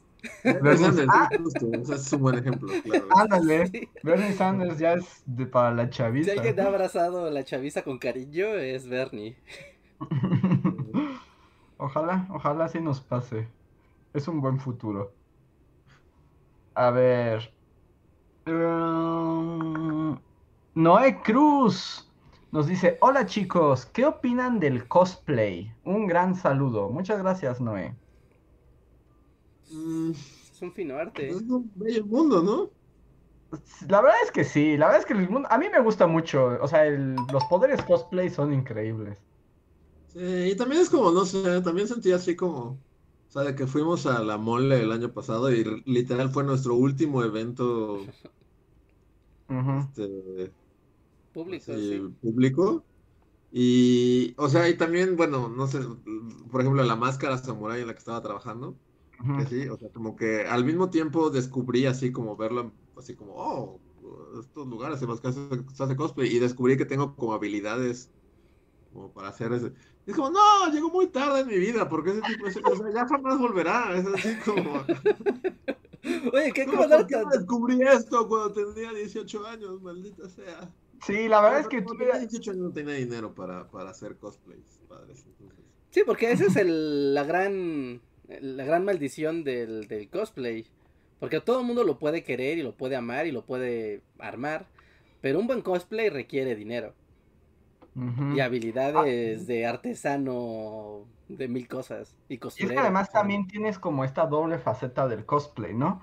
O sea, por un lado, o sea, sí es como ponértelos y que luzcan, o sea, como modelo, pues. Pero también es hacer los, los trajes, ¿no? O sea, no, no, o sea, es que un cosplay, digamos, alguien que sea muy bello y se ponga disfraces, es, un cosplayer incompleto, ¿no? Porque el cosplayer como real, además, tiene que fabricar los trajes. Es como una alineación cósmica bien específica, ¿no? Porque justo en los concursos, ahí en la mole estaba, ¿no? El torneo de, de cosplayers. Y era parte del, de los requerimientos, que la persona que estaba usando el cosplay tenía que demostrar que lo había hecho. ¿No? Ya sabes, pues lo comentabas, ¿no? Como de aquí estoy yo con mis tijeras, ¿no? Y, entregan carpetas. Pero si eres, no sé, o sea, eres como de. Yo soy la encarnación de. No sé, ¿no? Del güey de No Hero Academia. Es más, mi pelo es verde natural. por algún motivo. o sea, está perfecto. Pero odio cualquier cosa que tenga que ver. Pero soy la persona perfecta para portar ese cosplay. Eh, estás condenado, ¿no? O sea, porque necesitas tener como el cuerpo para los personajes que te gustan y las habilidades en, el, ese mismo ser. Aunque hay gente que aprende las habilidades, ¿no? O sea, como que le gusta tanto y pues sí aprende a coser o por lo menos a peinar pelucas, ¿no? Porque peinar pelucas es todo un arte. O sea, no tienes el cabello de Sora así como... Nomás con gel, ¿no? Nomás con gel, ¿no? O sea, hay que saber moldear las pelucas. o sea, también no se vale... No se vale en el, en el mundo cosplayero hacer como un team. O sea, ¿qué tal que, que que, tú eres físicamente eres así un personaje de, no sé, de un videojuego así, o lo que sea.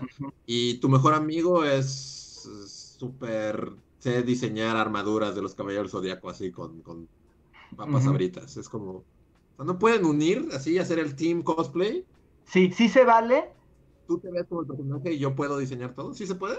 Sí se vale, pero justo entras, o sea, si ya es como más profesional, entras justo a la eh, categoría en equipos o en parejas, ¿no? O sea, pero, o sea, o sea, digamos que se espera que el mismo que lo porta lo haga, pero puedes hacer equipos, también se vale. pero es una categoría particular. Eh, está complicado, o sea, vas a ser un caballero del zodiaco, ¿no? Entonces implica que tienes que tener como, o sea, primero tienes que estar acá mamadísimo.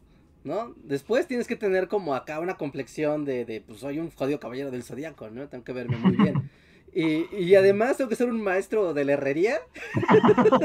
es una combinación. Como que el, el mundo del cosplay también son, son muchas como slots, ¿no? Así como muchas variantes. Ujú. por ejemplo, los güeyes mamados como que solo están, o sea, realmente pueden ser, o sea, puede ser cualquier personaje y solo es como un pretexto, pues mira, estoy mamado y voy todos los días, paso 18 horas en el gimnasio, ¿no? Ajá. Si yo, si yo entrara como al mundo cosplayero, realmente lo que me gustaría sería como cosas en las que todo, o sea, que sea, que, que mi cara no esté en ningún lugar, ¿me entiendes? Así como, por Ajá. ejemplo, lo que le, o sea, Al de Full Metal Alchemist sería un sueño, así como diseñar ese cosplay. O como villanos, ¿no? De superhéroes que son como, o sea, que literal es como todo un traje, ¿no? Ajá. Hay uno muy padre que luego andas, luego circula cada determinado tiempo en redes, que es uno del general Gribus, ¿no?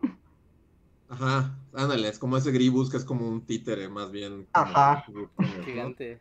como un robot gigante o no sé. A mí me llamaría más ese tipo de cosas. Y hay como todas las chicas sexys, que es como, miren, soy una chica sexy, pues ya, ya me voy a disfrazar de todas estas cosas. Aunque, por ejemplo, las chicas también sí tienen esta onda de que ellas hacen como todo, ¿no? Sí, Sí, hacen los trajes, las pelucas, todo. Y, y además también tienen como esta onda que no nada más es como ponérselo para la foto, ¿no? Sino que además interpretan.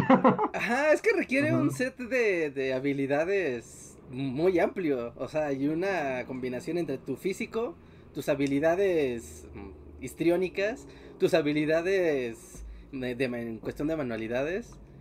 Todo al mismo tiempo es... No, no hay como un maestro cosplayer de la montaña al que vas y le dices, oh maestro, ¿qué traje de cosplay me quedaría a mí? Y te arma algo. Es como lo bello del cosplay, ¿no? Que, o sea, sí implica, o sea, el físico juega, pero, pero, pero realmente casi todos los físicos entran dentro de una categoría. O sea, si eres como, Ujú. o sea, no, no está limitado, ¿no? O sea, O sea, ser hermoso te ayuda, pero Ajá, te- puedes... Te ayuda para ciertas, pero ¿qué tal que eres hermoso y tienes el sueño de hacer cosplay de, no sé, a ver, de Hellboy?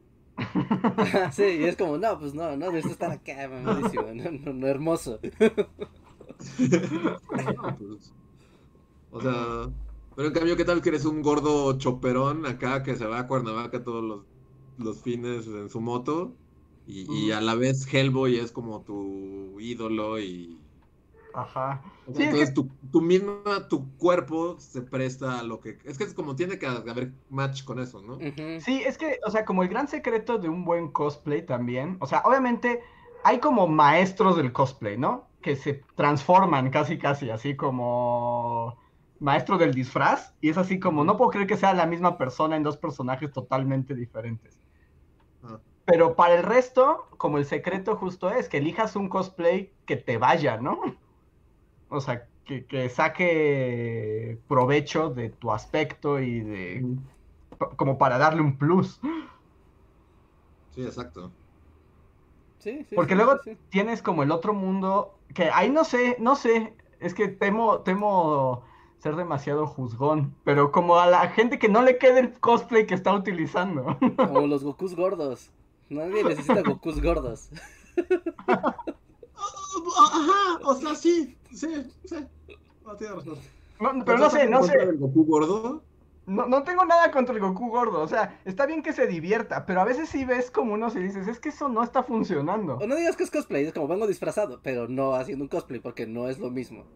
No es lo mismo. O algo que también recuerdo, perdónenme gente, siempre tengo que ser malo, pero no quiero, no, Pero el otro lado de la moneda, así como para defender al Goku, Goku, solo antes, así como, Ajá. para defender al lado, o sea, como el otro lado de la moneda está vas a el, decir lo el- mismo que yo. ¿Eh? Estoy seguro que vas a decir lo mismo que voy a decir. A ver, No adelante. o sea, lo que voy a decir es como, como el fake, o sea, el güey que es como, o sea, es fake, porque es como, paso 18 horas en el gimnasio diario y solo busco un pretexto de disfrazarme de Goku, así para véanme sin playera. ¿Qué prefieres, el Goku gordo o el fake fan que es como, más bien, estoy bien mamado y, y, sabe no quién es Goku, pero, pero aquí estoy disfrazado del... En ¿Qué ese prefieres? caso, eh, prefiero al Goku gordo. Porque su corazón es puro. Ajá. Tu corazón es puro, sí, tienes razón.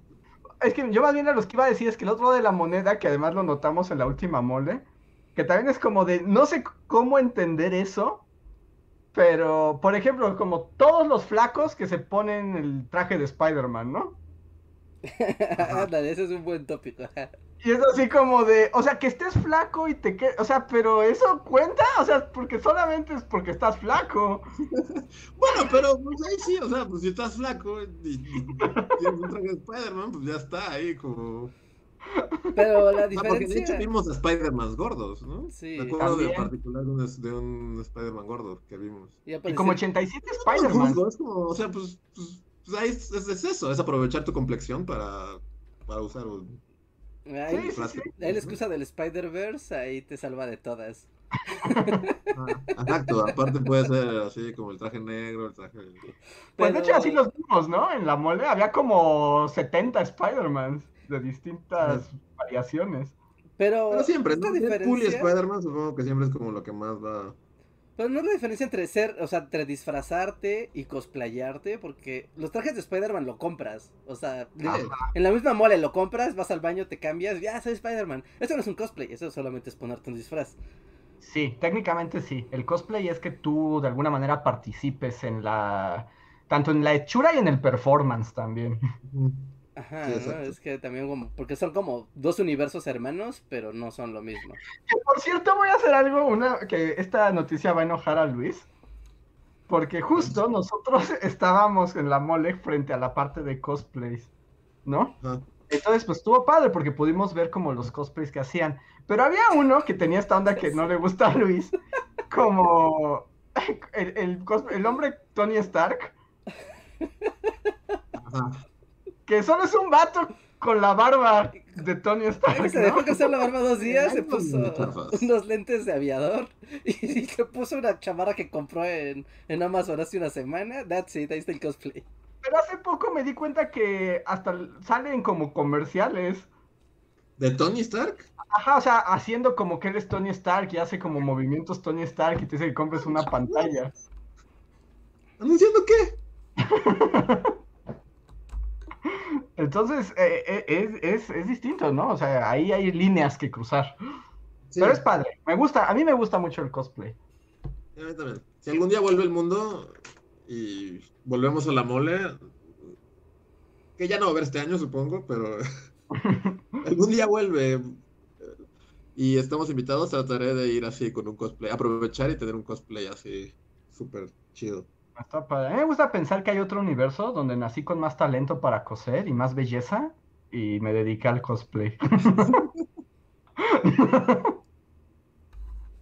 Sí. Me gusta que hay un- una dimensión donde eso ocurrió. Bueno, ya solo como para cerrar, así como, por ejemplo, también el canal de Adam Savage, que es el dude este de Tested, Es, es el, es el güey de, de Mythbusters y pues también es como súper fan de hacer cosplays así súper profesionales. Y sí, o sea, me, así en momentos difíciles siempre recurro a ese canal. Es como, ah, voy a hacer un cosplay de, no sé, Porque además ese vato sí hace armaduras y todo súper funcional, ¿no? armaduras y todo. Sí, Una Sí, está. armadura. Mi sueño es, es hacer cosplays así. Es padre, el mundo del cosplay tiene la aprobación de Bully Magnets. Mm. Sí. Sí, sí, sí, sí, sí, sí. Y aparte el grado de dificultad que lleva. Porque luego la ropa de anime es como de, ah, se ve bien padre. Así de, ah, ándale. Y ahora cose para que la tela caiga como, como se ve. Como se ve el trajecito. Y ahí dolores de cabeza time. Entonces lo- los maestros bordadores. Tus habilidades de costura y así.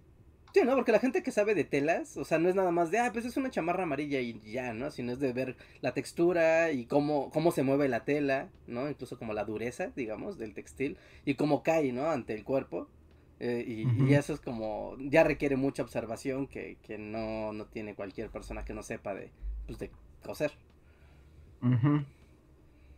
Sí, pues tal vez si lo- algún día vuelve, haremos el equipo Bully Cosplayer. Ser como un Ajá, Quetzalcoatl, un- pero como si fuera un chino. cosplay, cosplayero. Así como, te enseñan historia y hacen cosplay. Pues yo creo que sería un éxito. Era un éxito, sí. Es una Morrigan así hablándote de la intervención francesa, de, de la guerra de los pasteles. De hecho, nosotros hicimos uno de los pocos eventos, yo creo que ha habido en México de cosplay histórico. ¿sí? Ah, bueno, sí, técnicamente hicimos un evento. que haya habido otro. si hay, es uno. sí? ¿Crees que haya otro evento de cosplay histórico en la Ciudad de México en los últimos 10 años? No, nosotros lo organizamos. No, no creo. O sea, lo más la gente que hace, ya sabes, los festivales medievales, pero pues eso es lo medieval, no es como de, vengan, ah. todos los personajes más random de la historia. Uníos. y además ahí sí había cosplay, porque había gente que había hecho su traje. Sí, sí, sí. Sí, sí, y también los caracterizaron y todo, ¿no? Y además actuaron y tuvieron que hacer performance. Sí, fue un evento de cosplay, realmente fue un evento de cosplay. histórico, sí. Sí, sí, creo que fue en el año 2 o 3 de Bully. No, más adelante, ¿no? Fue como el... No, sí, ya, ya era como 16, ¿no? 4 o 5. Del 5 no pasa. Del 5 no creo que pase. El 5. Probablemente sea el 5. Sí, por ahí fue. Por fue 2015. Nunca sé, fue el 5. Sí, el 5. Ok, pues sigamos con los super, super chats. Y porque hay un montón y vamos ya bien atrasados. Eh, Ceras Victoria, muchas gracias. Nos da otro super chat que dice que vean el canal Crash Football. Explica súper fácil sobre fútbol americano en videos cortos, reglas, equipos, datos curiosos y es muy bueno. Ahí está la recomendación Crash Football para comprender las muchas reglas del fútbol americano. Muchas gracias, Sera. Yo creo que puedo morir sin saber las reglas. O sea, mi corazón está tranquilo.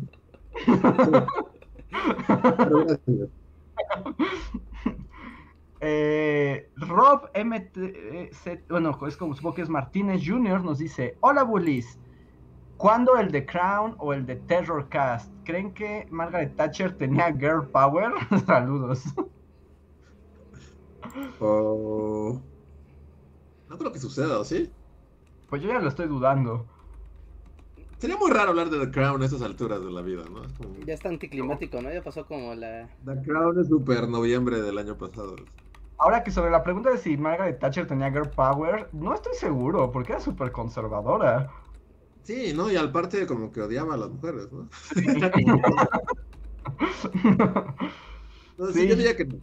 Yo también diría que, o sea, en Girl Power yo no sumaría a Margaret Thatcher. No, sí, no la pondría así como icono del Girl Power. Este, y de Terror, pues tampoco creo que suceda, la verdad. Luis de un capítulo le encantó y no volvió. a mí me encantó. Dije, no, es increíble y jamás volví. Y en los dos sale Jared Harris, ¿no? En los dos sale Jared Harris, así es. Él es, es, garantía. Sí, él es garantía. Garantía. También sale mi otra serie favorita de Expanse. ¿Ah, sale en The Expanse? También sale, sí. ¿Está en Amazon? ¿Cómo? ¿Está en Amazon? Sí. Ah, sí, de hecho. Ah, entonces ya sé cuál es. Sí, se ve buena. De hecho, ahorita The Expanse está. Hay nueva temporada, está ahorita.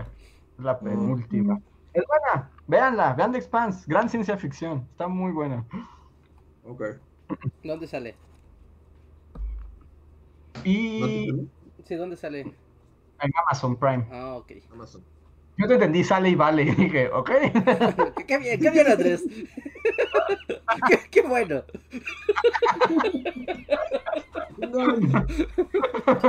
qué bonito. Me alegra que te hagas feliz. sí. A ver, tenemos un super chat de José Guadalupe Perales. Muchas gracias, José, que tampoco encontré que nos escribieras algo. Te agradecemos, pero si quieres decirnos algo, ponlo en arroba Podcast, por favor. Te agradecemos tu muy generoso super chat. Sí, en efecto, no, no ha puesto nada, nada más, así que sí, aquí estamos a la, a la espera si nos quieres comentar algo y si no, muchas gracias por tu aportación. Muchas, muchas gracias. Y el siguiente super chat es de Jocelyn, que nos dice, pregunta seria, ¿Se comieron un tamal al día siguiente? Yo a la fecha no he comido un tamal, pero ha sido así como una maldición. por extrañas circunstancias estoy así como, ah, bueno, voy a comer un tamal y o no hay o así, pero no, hasta la fecha no he comido un tamal. Mm, ya, no, yo tampoco. Yo tampoco comí tamales. Es que ahora, la siguiente semana es Candelaria. Va a haber tamales en el ambiente. ¿En serio? ¿Con todo y los miles y millones de muertos? Pues hay. Sí, ¿no? Sí, ¿no? ¿Sí? ¿Sí ves así a la gente reuniéndose? bueno, no, no reuniéndose, pero encontrar tamales. Solo comprando un tamal y comiéndoselo así solo. Sí, sí, en no. un rincón. no, Ajá, sí, sí, sí, justo lo que dice Luis. No, no, no implicaba una reunión, sino encontrar tamales. Va a haber muchos tamaleros así a la orden. Eh, o- bueno, pues sí. Entonces a ver si ahí ya se hace la realidad. Tengo un super chat de Román Farid, muchas gracias Román, pero no estoy seguro si este es el super chat, pero es como el mensaje más cercano a tu super chat, que asumo que era ese super chat, no lo sé, porque dice, seguro Andrés tiene una de esas gomas japonesas negras super pro. Y no, no la tengo, pero siempre he deseado una. Es que los japoneses... Sí, son unas gomas negras que según esto borran absolutamente todo y además están súper padres. Pero ya sabes cómo es negro, cómo lo hace, por qué, qué ocurre. O sea, Absorbe como el esa onda de... Ajá, como ya sabes, como estética japonesa que es demasiado bello para ser verdad. Pero no, nunca he tenido una. Muchas gracias, Román. Mm, El siguiente super chat es de Adrián Verdines, que nos dice que, por cierto, no había podido estar. eh, por cierto. Ah, por trabajo no había podido estar en el podcast pasado. Y agrega. Como norteño, escuchar de tamales dulces y de guisos raros me sacó de onda. Para mí, al menos, el canon del tamal es de puerco o pollo de maíz con salsa verde y frijoles refritos afuera. Sí, es que son muy diferentes los tamales en el mundo. O sea, en el, o sea, en el norte del país, o sea, es tu tamal con tus frijolitos. Suena delicioso eso. Yo, por ejemplo, pod- podcast, así el otro día estaba recordando así como otros tamales no nombrados. Y yo en provincia, en provincia sí ubico, no sé si ustedes como, como tamales, el tamal en sí es la pura harina, Ujú. o sea, y está como la señora acá y, y te abre el tamal, y es como pura harina, y encima le echan como mole o salsa verde o algo así, pero como encima. Ah, o sea, no, o sea, pero como que te... O sea, es como ir a Nutriza. Ándale, como que le es tamal, como ¿no? Nutriza, pero de con Claro. tamal y solo tienes derecho a un sabor, ¿no? Así como o sea, ya saca tu. Ajá, exacto. El, el- el tamal es como el, el helado blanco y ya encima se le echan frijoles o mole o salsa verde o salsa roja y ya te lo llevas con tu tenedor y así. Y es muy rico. Pero Pues es sí, otro- no, otro- pues otro sí, es, tamal. Es Está- otra forma. Controvertida para mi gusto, pero ¿Sí? ¿Te parece controvertido? sí, ¿Sí? que no ¿Te sé parece? cosa el interior del tamal junto con la masa me parece me parece que rompe las leyes del tamal. Pero es que no hay leyes del tamal. O sea, lo que nos acaba de decir es que en cada lugar de la República es distinto. Es cierto. El tamal no tiene leyes. El tamal no, no puedes Y- tamal en tus... Oiga, voy a leer este super chat. O sea, no va en orden, es el más reciente, pero me parece necesario leerlo en este momento. Es de Ámbar Fátima, muchas gracias Ámbar, que nos dice, la señora, la señora que sale en unos de los memes de Bernie con tamales es mi abuelita, Wow. ¿Que saben dónde? que le están sirviendo unos tamales a Bernie. Ah, ¿a poco? Ah, que es su abuela. Ah, pues, Pues, genial, tu todo- abuelita ya le dio tamales a Bernie Sanders. Ajá, ya trascendiendo el mundo del del internet tan azaroso y místico. Pero ¿cómo? O sea, se volvió... Ah, ok, la señora a la que sobrepuso... Ah, yo pensé que alguien le había dado un tamal a Bernie en la vida real. No, no, no. O sea, ves que hay un lo de los Ah, memes. El meme que... Sí, sí, sí, ya, ya entendí. Wow.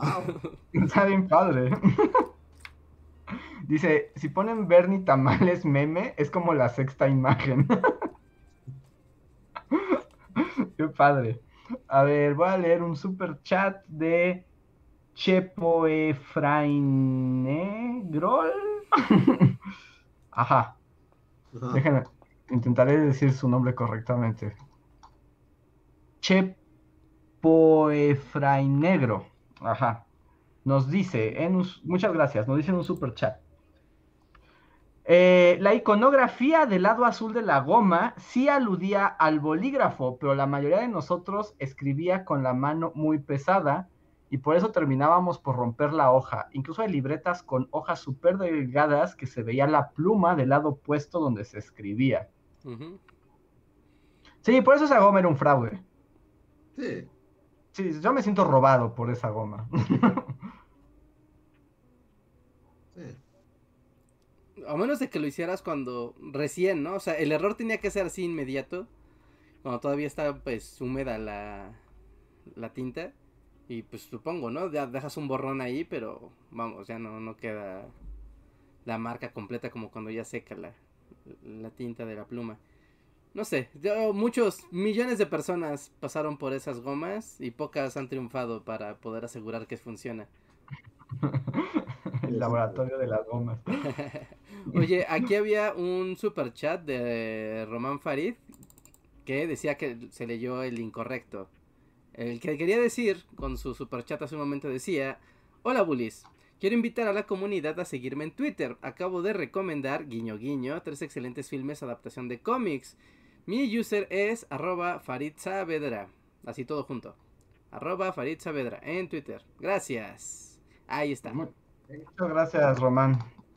Ahí está para que la gente te siga en Twitter y se entere un poco de recomendaciones de cine. Muchísimas gracias. Eh, tengo. El siguiente super chat es una historia. Ok, wow. es una historia de Karen in Korean. Que dice así. Hace unos 9-10 años fui a CU a arreglar unos problemas con una beca.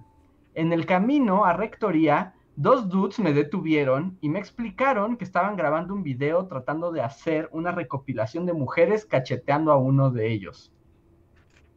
Me, me pidieron que le diera una cachetada mientras lo grababan. Se me hizo bien raro, pero fueron tan insistentes que pues le di un madrazo al güey y me fui. Semanas después, una amiga me dijo que había salido en un video de YouTube dándole un cachetadón a uno de sus protagonistas. Era Rafa Polinesio. El canal era el protocanal de Plática Polinesia. Entonces eso, me cacheté a Rafa Polinesio. Wow. Es una buena anécdota. ¿Sí? Está muy buena, Karen. O sea, aparte, entre más pasa el tiempo, es como más padre porque es como, ¿ves ese tipo que es muy famoso? Yo lo, yo lo cacheteé. Él me pidió que lo cacheteara cuando no era nadie. Exacto. Exacto. Muchas gracias, Karen. Muy buena historia.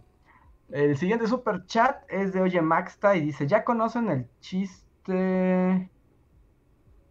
¿Qué? A ver, ¿ya conocen el chiste del duende que se cortó la pierna? La pierna Izquierda. izquierda es a lo completo, la pierna izquierda y el brazo izquierdo. Y le dijeron, ¿por qué no estudias, ¿por qué no estudias derecho? es un chiste muy viejo, ¿no, ¿No ubican ese chiste? No, pero eh, no, pero justo dice, ay mamachita, no, estoy contando un chiste.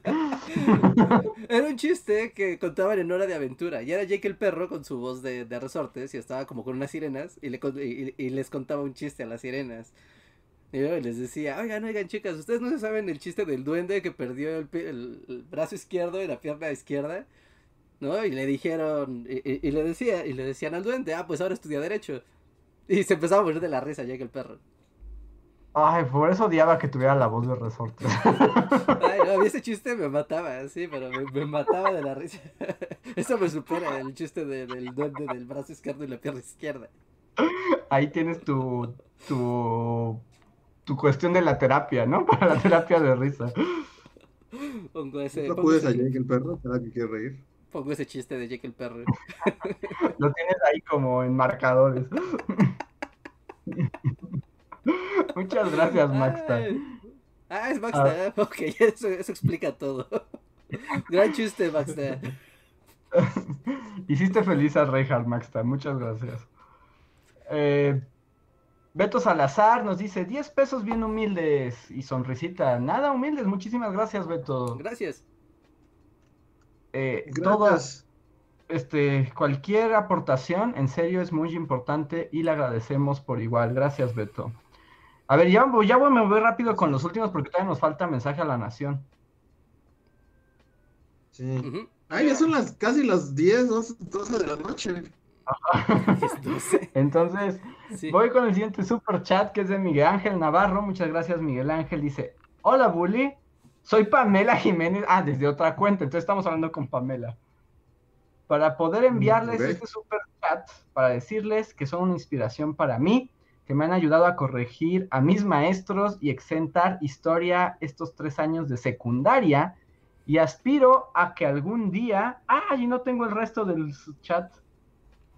A ver, dame un momento. ¿Cómo es el nombre del user? Ángel Navarro. Me falta la segunda mitad. Pero muchísimas gracias, Pamela, me da mucho gusto. Pero ahorita veo cuál es tu mayor sueño. ah, sí, y aspiro a que algún día. Pero no está la versión 3, o sea, no, no está escrita aún la tercera parte. No, cuéntanos, ¿a qué aspiras? ¿A qué aspiras, Pamela? Sí, ahorita que lo pongas. Y de preferencia arróbanos para que no se nos pase ahorita entre el mar de chats. Y saber la conclusión. Pero muchísimas gracias y qué bueno que te hayamos ayudado en tu secundaria. Así es. Sí, fue como ¡pum! Bien hecho. Ok, el siguiente es de Maricruz Pascual, gracias Maricruz, que dice, yo creo que su contenido sigue evolucionando. Además, con todas las controversias de ciertos youtubers, creo que ustedes tienen un futuro prometedor. Muchas gracias Maricruz. Muchas, muchas gracias. Yo quiero agradecer a la cuenta de Ey Arnoldo porque inició un hilo en Twitter justamente como burlándose de esta situación de de pues no todo YouTube son sus rexes y su gente. Yo no tengo sigo sin tener idea quién es esa persona, esas personas involucradas y no pienso averiguarlo, pero es cierto, es como YouTube es tan amplio como uno quiera, entonces eh, hay creadores de contenido de todo. Y se hizo ahí como un hilo. es- eh, de hecho, si, si quieren, vayan a la cuenta de ella Arnoldo.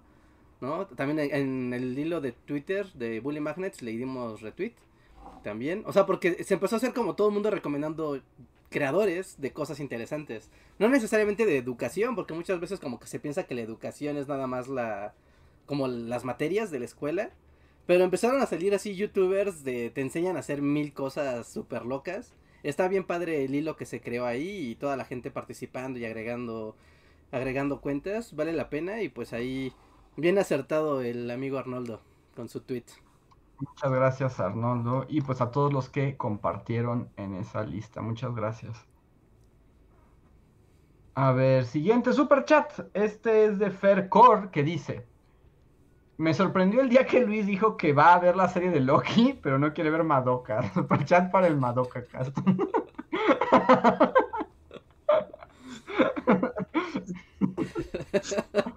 Yo estoy de acuerdo. Yo estoy de Una acuerdo. que es mágica y vive en sueños, ¿no? Y hay un conejo que es muy ojete. Ya, la vi, ¿cierto? Ahora sí te agarró sabroso. Algún día, algún día, tal vez. No creo, pero tal vez sí. Ah, el siguiente super chat es de Daily Kitchen by Pao, muchas gracias. Que nos dice que qué creen que pasaría si AMLO se muriera por COVID. Eh, Pues la secretaria de gobernación, ¿no? Sube el poder y tendríamos nuestra primer presidenta mexicana. Eso. No creo que pasara eso así tan, tan ligerito. Bueno, o sea, ¿yo puedo meter teorías de la conspiración aquí? sí. Adelante. Pero así No, como no. advertencia, esto es una teoría de la conspiración. Ajá, ¿No es como raro que justo después de que llegan las vacunas, las personas que tú asumirías que bajándose del avión va a tener su, su botecito así con su nombre, de este vaya va a ir a tal persona, entre ellos el presidente y Carlos Slim, o sea, eran como las primeras personas a las que vacunas cuando llegan las vacunas, ¿no? Pues no sé, o sea, yo sí veo a AMLO de anciano necio diciendo que él no necesita la vacuna. Sí. Sí, por supuesto, no lo ves así rodeado de todos diciéndole, póngase la vacuna o se va a morir. No la necesito, me protege el pueblo. Bueno, sí, sí. Carlos Slim, ¿no? O sea, él, él la trajo, ¿no? No, la trajo. O sea, uno asumiría que él y toda su familia es como, bueno, este, este, una, una cajita va a venir para acá. Y ya, ¿no? Pues pensarían, pero pues igual no pudo o se enfermó antes, ¿no?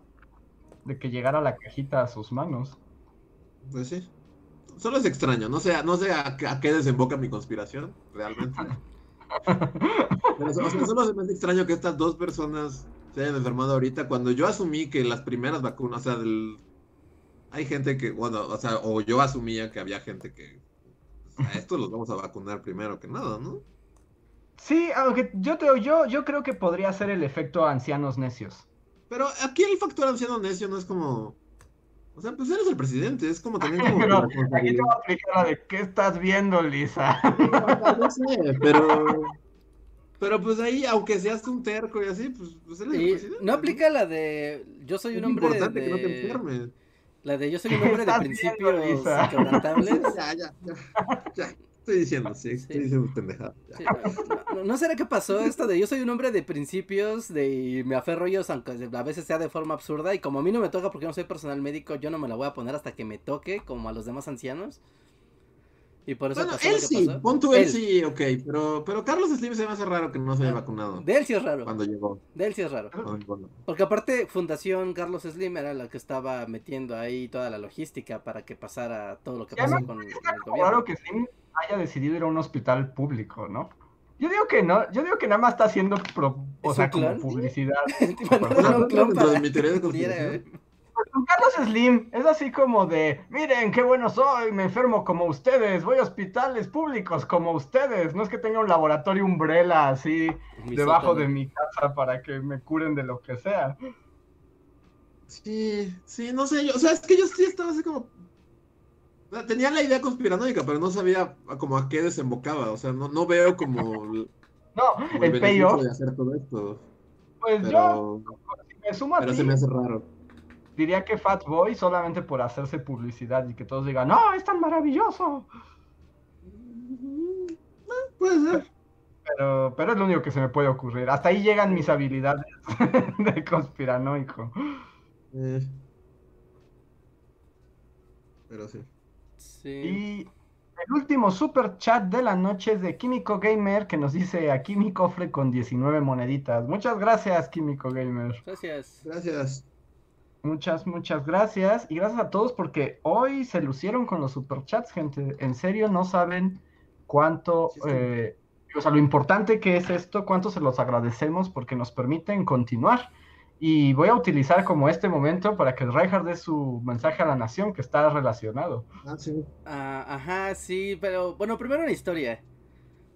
Primero les contaré una triste historia. Es que este fin de semana, bueno, como seguramente ya vieron, hay estreno, ¿no? En el canal, ¿no? Se subió video y la la la, entonces yo lo estaba editando el fin de semana, ¿no? Y estaba clic, clic, clic. Entonces cuando estoy editando, normalmente pongo YouTube y estoy pues escuchando, ¿no? Canales que no necesitas ver, ¿no? Estás escuche y escuche y escuche. Y entonces llegué a dos canales que hace mucho que no consumía, pero, pero sí los tenía como muy presentes. Y me voló la cabeza como, pues estas noticias del mundo está volviéndose un poquito más complicado para todos. ¿No? Y también como que el mundo del YouTube también está empezando, ¿no? Como a, a, a sentir, ¿no? A sentir el peso de, de esto. ¿no? Y me sacó muchísimo de onda que ya, ya es noticia, digamos, vieja para los tiempos del internet, pero dos canales como muy grandes, muy poderosos, que son el de CD Ciencia y el de Asian Boss. Los dos sacaron, o sea, Asian Boss creo que sacó su video ayer y CD Ciencia lo sacó hace pf, 15 días, ¿no? Poco más. Donde los dos anunciaban que pues ahí muere, ¿no? Por cuestiones pues un poco relacionadas al estrés pandemia, al estrés COVID, a la dinámica de YouTube, de cómo las cosas se han vuelto como muy diferentes a como eran antes, la incertidumbre que hay y bueno, ¿no? O sea, cada canal tiene su logística de cómo funciona, ¿no? Y qué objetivos busca y también cómo, cómo va la financiación, ¿no? De, de un equipo de trabajo y demás. Y a mí me, me, me jodió, ¿no? Me voló la cabeza ver, ver pues este escenario, ¿no? De, pues de complicación. ¿no? También entre otros canales que igual, ¿no? De otras categorías que también, ¿no? He visto que estaban en proceso de crecimiento, de formarse, de, de estar ar- haciendo una comunidad como propia. Y de repente, pues también fue de, no saben qué, que yo aquí lo dejo porque ya no está siendo tan sencillo, eh, pues mantener, ¿no? YouTube en pie y dedicarle tiempo a esto. Y un poco el estrés que esto genera. Un día les hablaremos, ¿no? Hasta de la teoría, y es teoría porque creo que sí se puede medio Solo demostrar. bien. déjame, solo déjame hacer una pausa para decir a la gente que la noticia de la nación no es nada malo, porque ya todos están temiendo que vas a decir algo. No, no, no, no, no, no, no, no voy a decir nada malo. No, no van a decir nada, nada malo. No, no, no, al contrario, o sea, es como de, como que esto da pauta y es como un poco como consecuente, pero no, no, o sea, Bully sigue feliz y maravilloso, ¿no? Pero, ay, que, que, que- ay, justo me cortaste cuando iba a decir algo. Perdón, perdón, es que la, a la gente que ya estaba empezando a, a hiperventilarse. Ah, ajá, pero bueno, sí, no, no va a pasar nada, nada malo en ese sentido. Ahorita seguro me acuerdo qué más iba a, a decir, pero bueno, no, o sea, el caso es que muchos youtubers pues la están empezando a llevar un poco más complicada por mil motivos, ¿no? Por muchas logísticas que, que hay. Y, y, y necesito recuperar lo que iba a decir porque hilaba lo otro. Ah, Pero- Es que sí te estaba haciendo caso, pero. pero...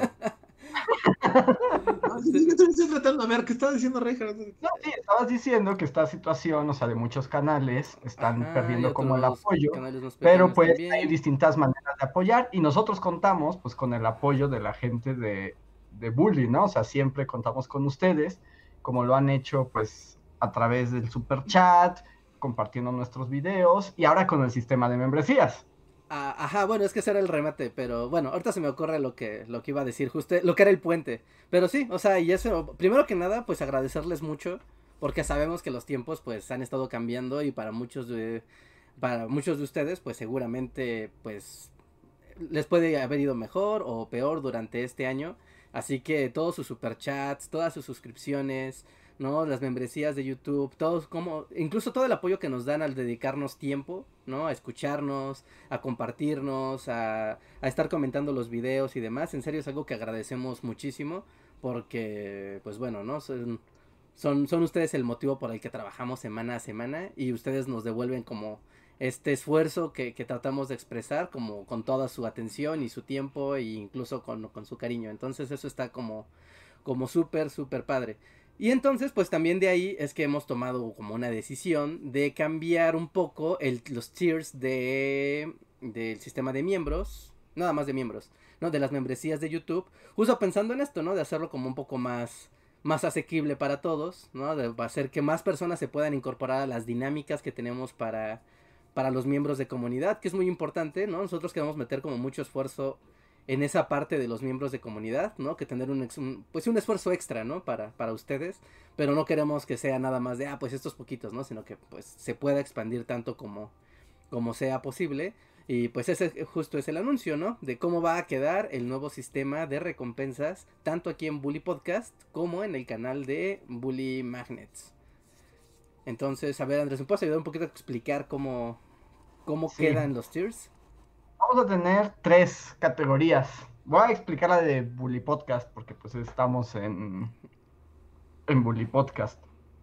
Eh, vamos a dejar solo tres, eh, tres categorías que consisten en lo siguiente.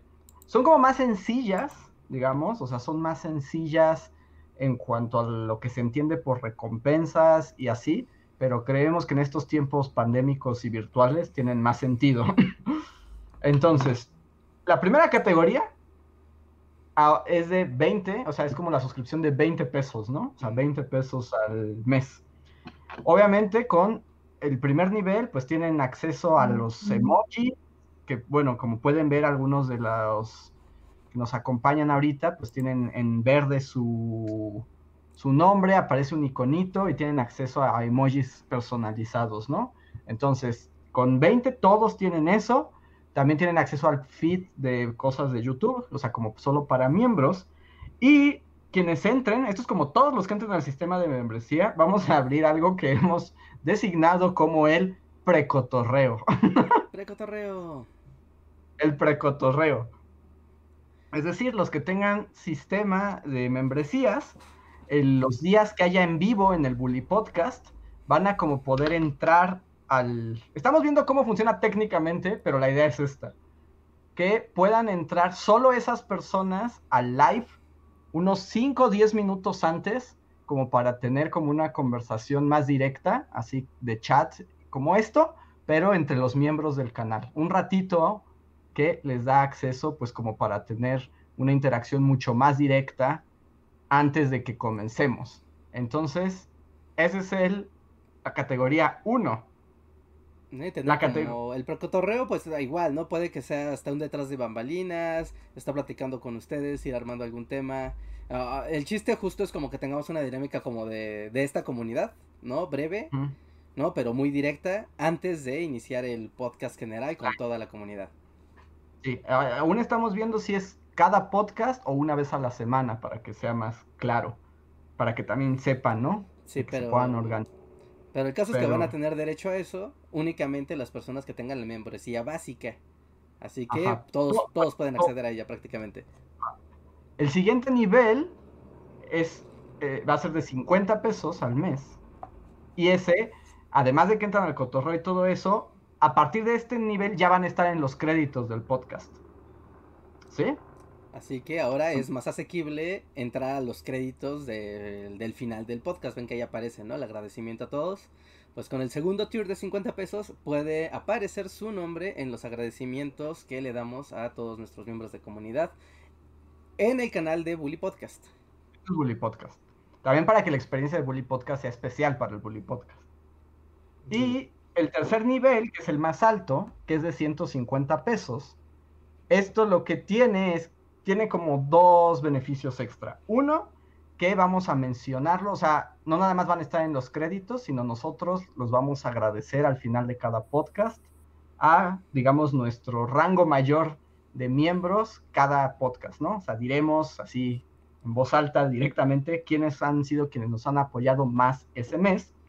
Y además van a tener, digamos, preguntas, o sea, cada en vivo pueden tener una pregunta o un comentario que seguro vamos a leer sin super chat. Así que es como tener un super chat comodín, como en la mano, ¿no? siendo, siendo parte de este tier. Solo uno por emisión, pero van a tener como ya un super chat. Si quieren más, que seguro leamos, tendrán que ser super chats, pero tienen uno por emisión, ¿no? Y nada más que esto, para que los podamos ver, habrá que ponerlos mientras está como la pantalla de estamos por estrenar, ¿no? Que ahí los vayan poniendo. De todos modos, todo esto les vamos a escribir un texto y lo vamos a mm, publicar. Ajá, claro. Y también la dinámica, o sea, se va a ir afinando conforme la vayamos la vayamos realizando, porque aquí hay varias cosas de coordinación, ¿no? De lo hacemos durante. La idea es como en el previo, ¿no? Justo en, siempre estamos como siempre anunciamos el podcast una hora antes, tal vez media hora antes en cuando no tenemos cuando estamos muy apresurados. Pero en ese tiempo las personas que tengan el cheer de 150 van a poder dejar su, pregunta o sus comentarios que vamos a responderle en el chat en vivo. Sí o sí. Mm. Como si fuera super chat, segurísimo. Y vamos a redondear los sistemas a estos tres niveles, ¿no?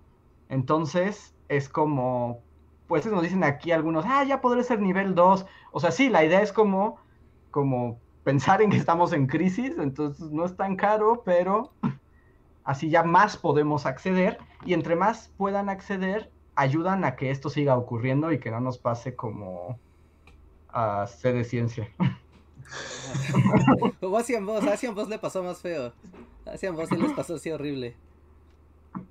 Pero, pero sí, ¿no? La idea es como ampliar más esta comunidad de, de miembros de comunidad. Y pues también, ¿no? O sea, los tiers que ya están ahorita andando, pues dejar las cosas más fáciles, tal, vez liberar un poco, ¿no? De recursos, pues de, de ustedes que con mucho, que ahora sí que con, con mucho esfuerzo, pues nos dan su, sus aportes. Y esto, la idea es que empiece a funcionar a partir de febrero. Entonces, pronto publicaremos estos cambios para que los conozcan, para que los vean y pues si se animan, empezaríamos en febrero con este nuevo dinámica. Así es. También aquí Ivonne Flores da aquí el, hack de la vida. Porque eh, le dice a todos que se unan a las encuestas de Google, esta aplicación de, de, encuestas de Google, así se llama, ¿no? Donde igual tú vas a la calle vas a lugares y te hacen encuestas y te dan dinero, te dan crédito en la Google Play Store. Entonces, esa, con ese crédito de la Google Play Store tú lo puedes invertir en lo que quieras de los productos de Google, ¿no? Una app, crédito para un juego, o un super chat, o en este caso una membresía. Entonces también es una manera de, de, de hacerse con ellas o de crédito para los servicios de Google. Así que ahí el super hack de Yvonne, muy bueno, ¿eh? Mi Así Pokémon es. Go se financia de esas encuestas. Y pues esa sería nuestra noticia, nuestro mensaje a la nación. Díganos qué les parece. Cuando lo publiquemos también nos cuentan. Entonces todavía platicaremos de esto el jueves. Ah, ajá. Sí, sí, sí. Y... ¿Vale la pena hablar del otro canal? Pues Eh. si quieren lo digo súper rápido. En Bully Magnets vamos a tener también un equivalente como de los tres niveles, solo que es un poco diferente. El primero pues es el acceso al feed, que en el, en el feed de Bully Magnets se publican más cosas como exclusivas para los fans. El 50 es aparición en el crédito y haremos un mini live mensual, exclusivo para esas personas, ¿no? Para quienes estén en el nivel intermedio en Bully Magnets, tendremos un live, pero como en petit Sí. comité. Exclusivo para miembros de comunidad del segundo nivel o mayor. Y para el 150, además de todo esto, o sea, lo sumaremos también con una mención directa en el video. Entonces ya sus nombres serán invocados dentro del Bully video para que el mundo sepa cuánto les agradecemos. Eso es como rápido porque pues esto es para el otro canal, pero así están enterados. Así que ahí está, ¿no? Pronto ya pondremos ahí el texto oficial en las redes y todo. Para los que ya son miembros, pues sepan, ¿no? Como, como queda, como queda ahora. Y los que no son miembros, pues también, ¿no? Esperemos se animen a entrar al sistema de membresías básico, al menos, para que tengan el precotorreo, ¿no? Que es como una de las dinámicas que nos da mucha emoción poder convivir como en un pre al, al podcast. Y eso, pues, a- a- apúntense, apúntense, apúntense, los invitamos, va a ser divertido. Gracias a quienes nos han apoyado ya desde hace un montón. Quiero leer los últimos superchats que llegó como un encore ya para cerrar porque ya van a dar las 11 de la noche. Ma- Marco Apoma, muchas gracias Marco. Dice, ya estaba poniendo, cuando estaba el mensaje a la nación, puso F por bully, pero ya dijo, no, no, mentira, y ya puso carita feliz. Aún no, aún no. No, no, no, aún no, Dimos- aún no. Ortiz, Slim Ortiz nos dice, me pongo la vacuna y salgo de fiesta sin cubrebocas. Tal vez algunos famosos y ricos tienen esa idea mágica de las vacunas. Supieron que en Argentina un personaje rico e importante metió un amparo para que le pusieran vacuna COVID a un familiar que estaba en terapia. Fue todo un escándalo en ese país y pues tenía dinero, pero no sabía cómo funcionaba la vacuna. También pudo ser eso, Luis, que les pusieran la primera vacuna, pero no alcanzaron el refuerzo, que es 20 días después. Tal vez, sí. Sí, ¿no? Porque pues tienen la de Pfizer y la de Pfizer requiere los dos. Se supone que todas deben ser de dos, ¿no? O la de Vladimir Putin. No, Solo esa- nos inyecta comunismo y ya. Esa es de una. Sí, no, el comunismo solo lo necesitas una vez. sí, hay varias que son nada más de una toma. Hay varias que son nada más de una toma.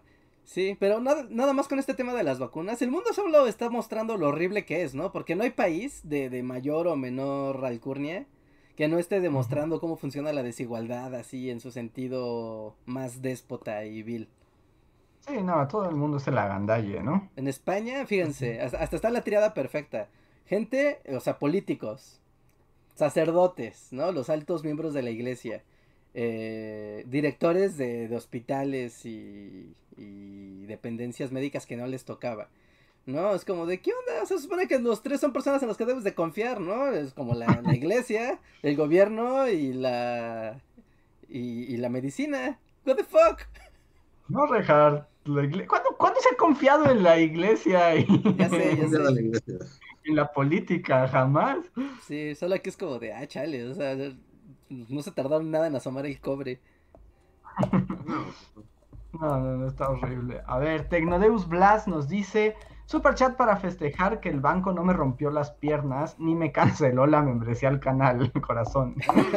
Esa es una buena noticia siempre. Siempre que el banco no te rompa las piernas, es una gran noticia. Eh. Felipe Carranco nos da un super chat, dice, Bullies, que nunca se vayan, Bully Magnets, el Robón de Platón, Primitive Technology, Yoshimitsu, Kaleon, Mr. Rider y Dude Perfect. O sea, son los canales que dice que ojalá nunca mueran. Sí, sí, sí, sí, ojalá, ojalá, ojalá, ojalá. Es Digo, todos eventualmente morirán, ¿no? Sí, bueno, todos los canales eventualmente se acabarán, ¿no? O sea, pues, Todo en este universo muere, pero que se mantengan lo más posible. bien. sí, o que no desaparezcan por motivos de este tipo, ¿no? Son cosas como, ¿saben que Ya, ya me aburrí y ya llegué hasta donde quería llegar con esto. Eso es una cosa.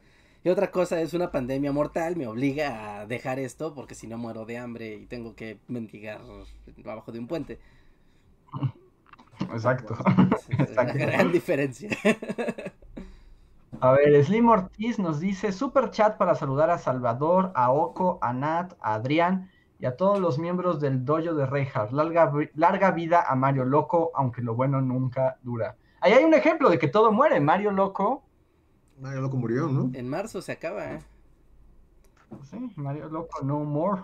Sí, se va a acabar y nos vamos a quedar con un vacío y yo ya no tendré un juego en el que sea bueno, entonces no sé qué voy a hacer con mi vida. Bueno, en muchos juegos, no seas dramático. ¿Qué voy a hacer? Mi vida va a dejar de tener un significado. Mario loco, llévame contigo. Lo que pasa es que encontraste un juego en el que eras nivel japonés.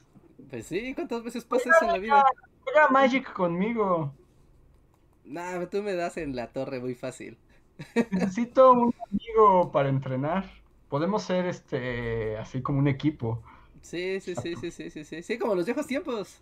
Cuando el mundo Ah. era físico y podías compartir cartas con, con gordos random en una tienda. Y por eso yo amo que esto ahora sea online. A mí sí me gustaban los gordos random. Yo sé que a ti te gustaban los gordos Ah, random. ¿Gordo Rando? A mí sí, porque jugaba con su. Me gustaba jugar con su mente. Sí, era como de. Aunque, aunque fuera perdiendo, era como, no me importa estar perdiendo, la verdad me estoy divirtiendo mucho. Además es que a Reinhardt le gustaba hacer amigos. Sí. Entonces, pues por eso. Y, y, y Reinhardt hacía amigos y yo me sentaba en un rincón esperando a que terminara de hacer amigos. Con sus cartas. con mis cartas.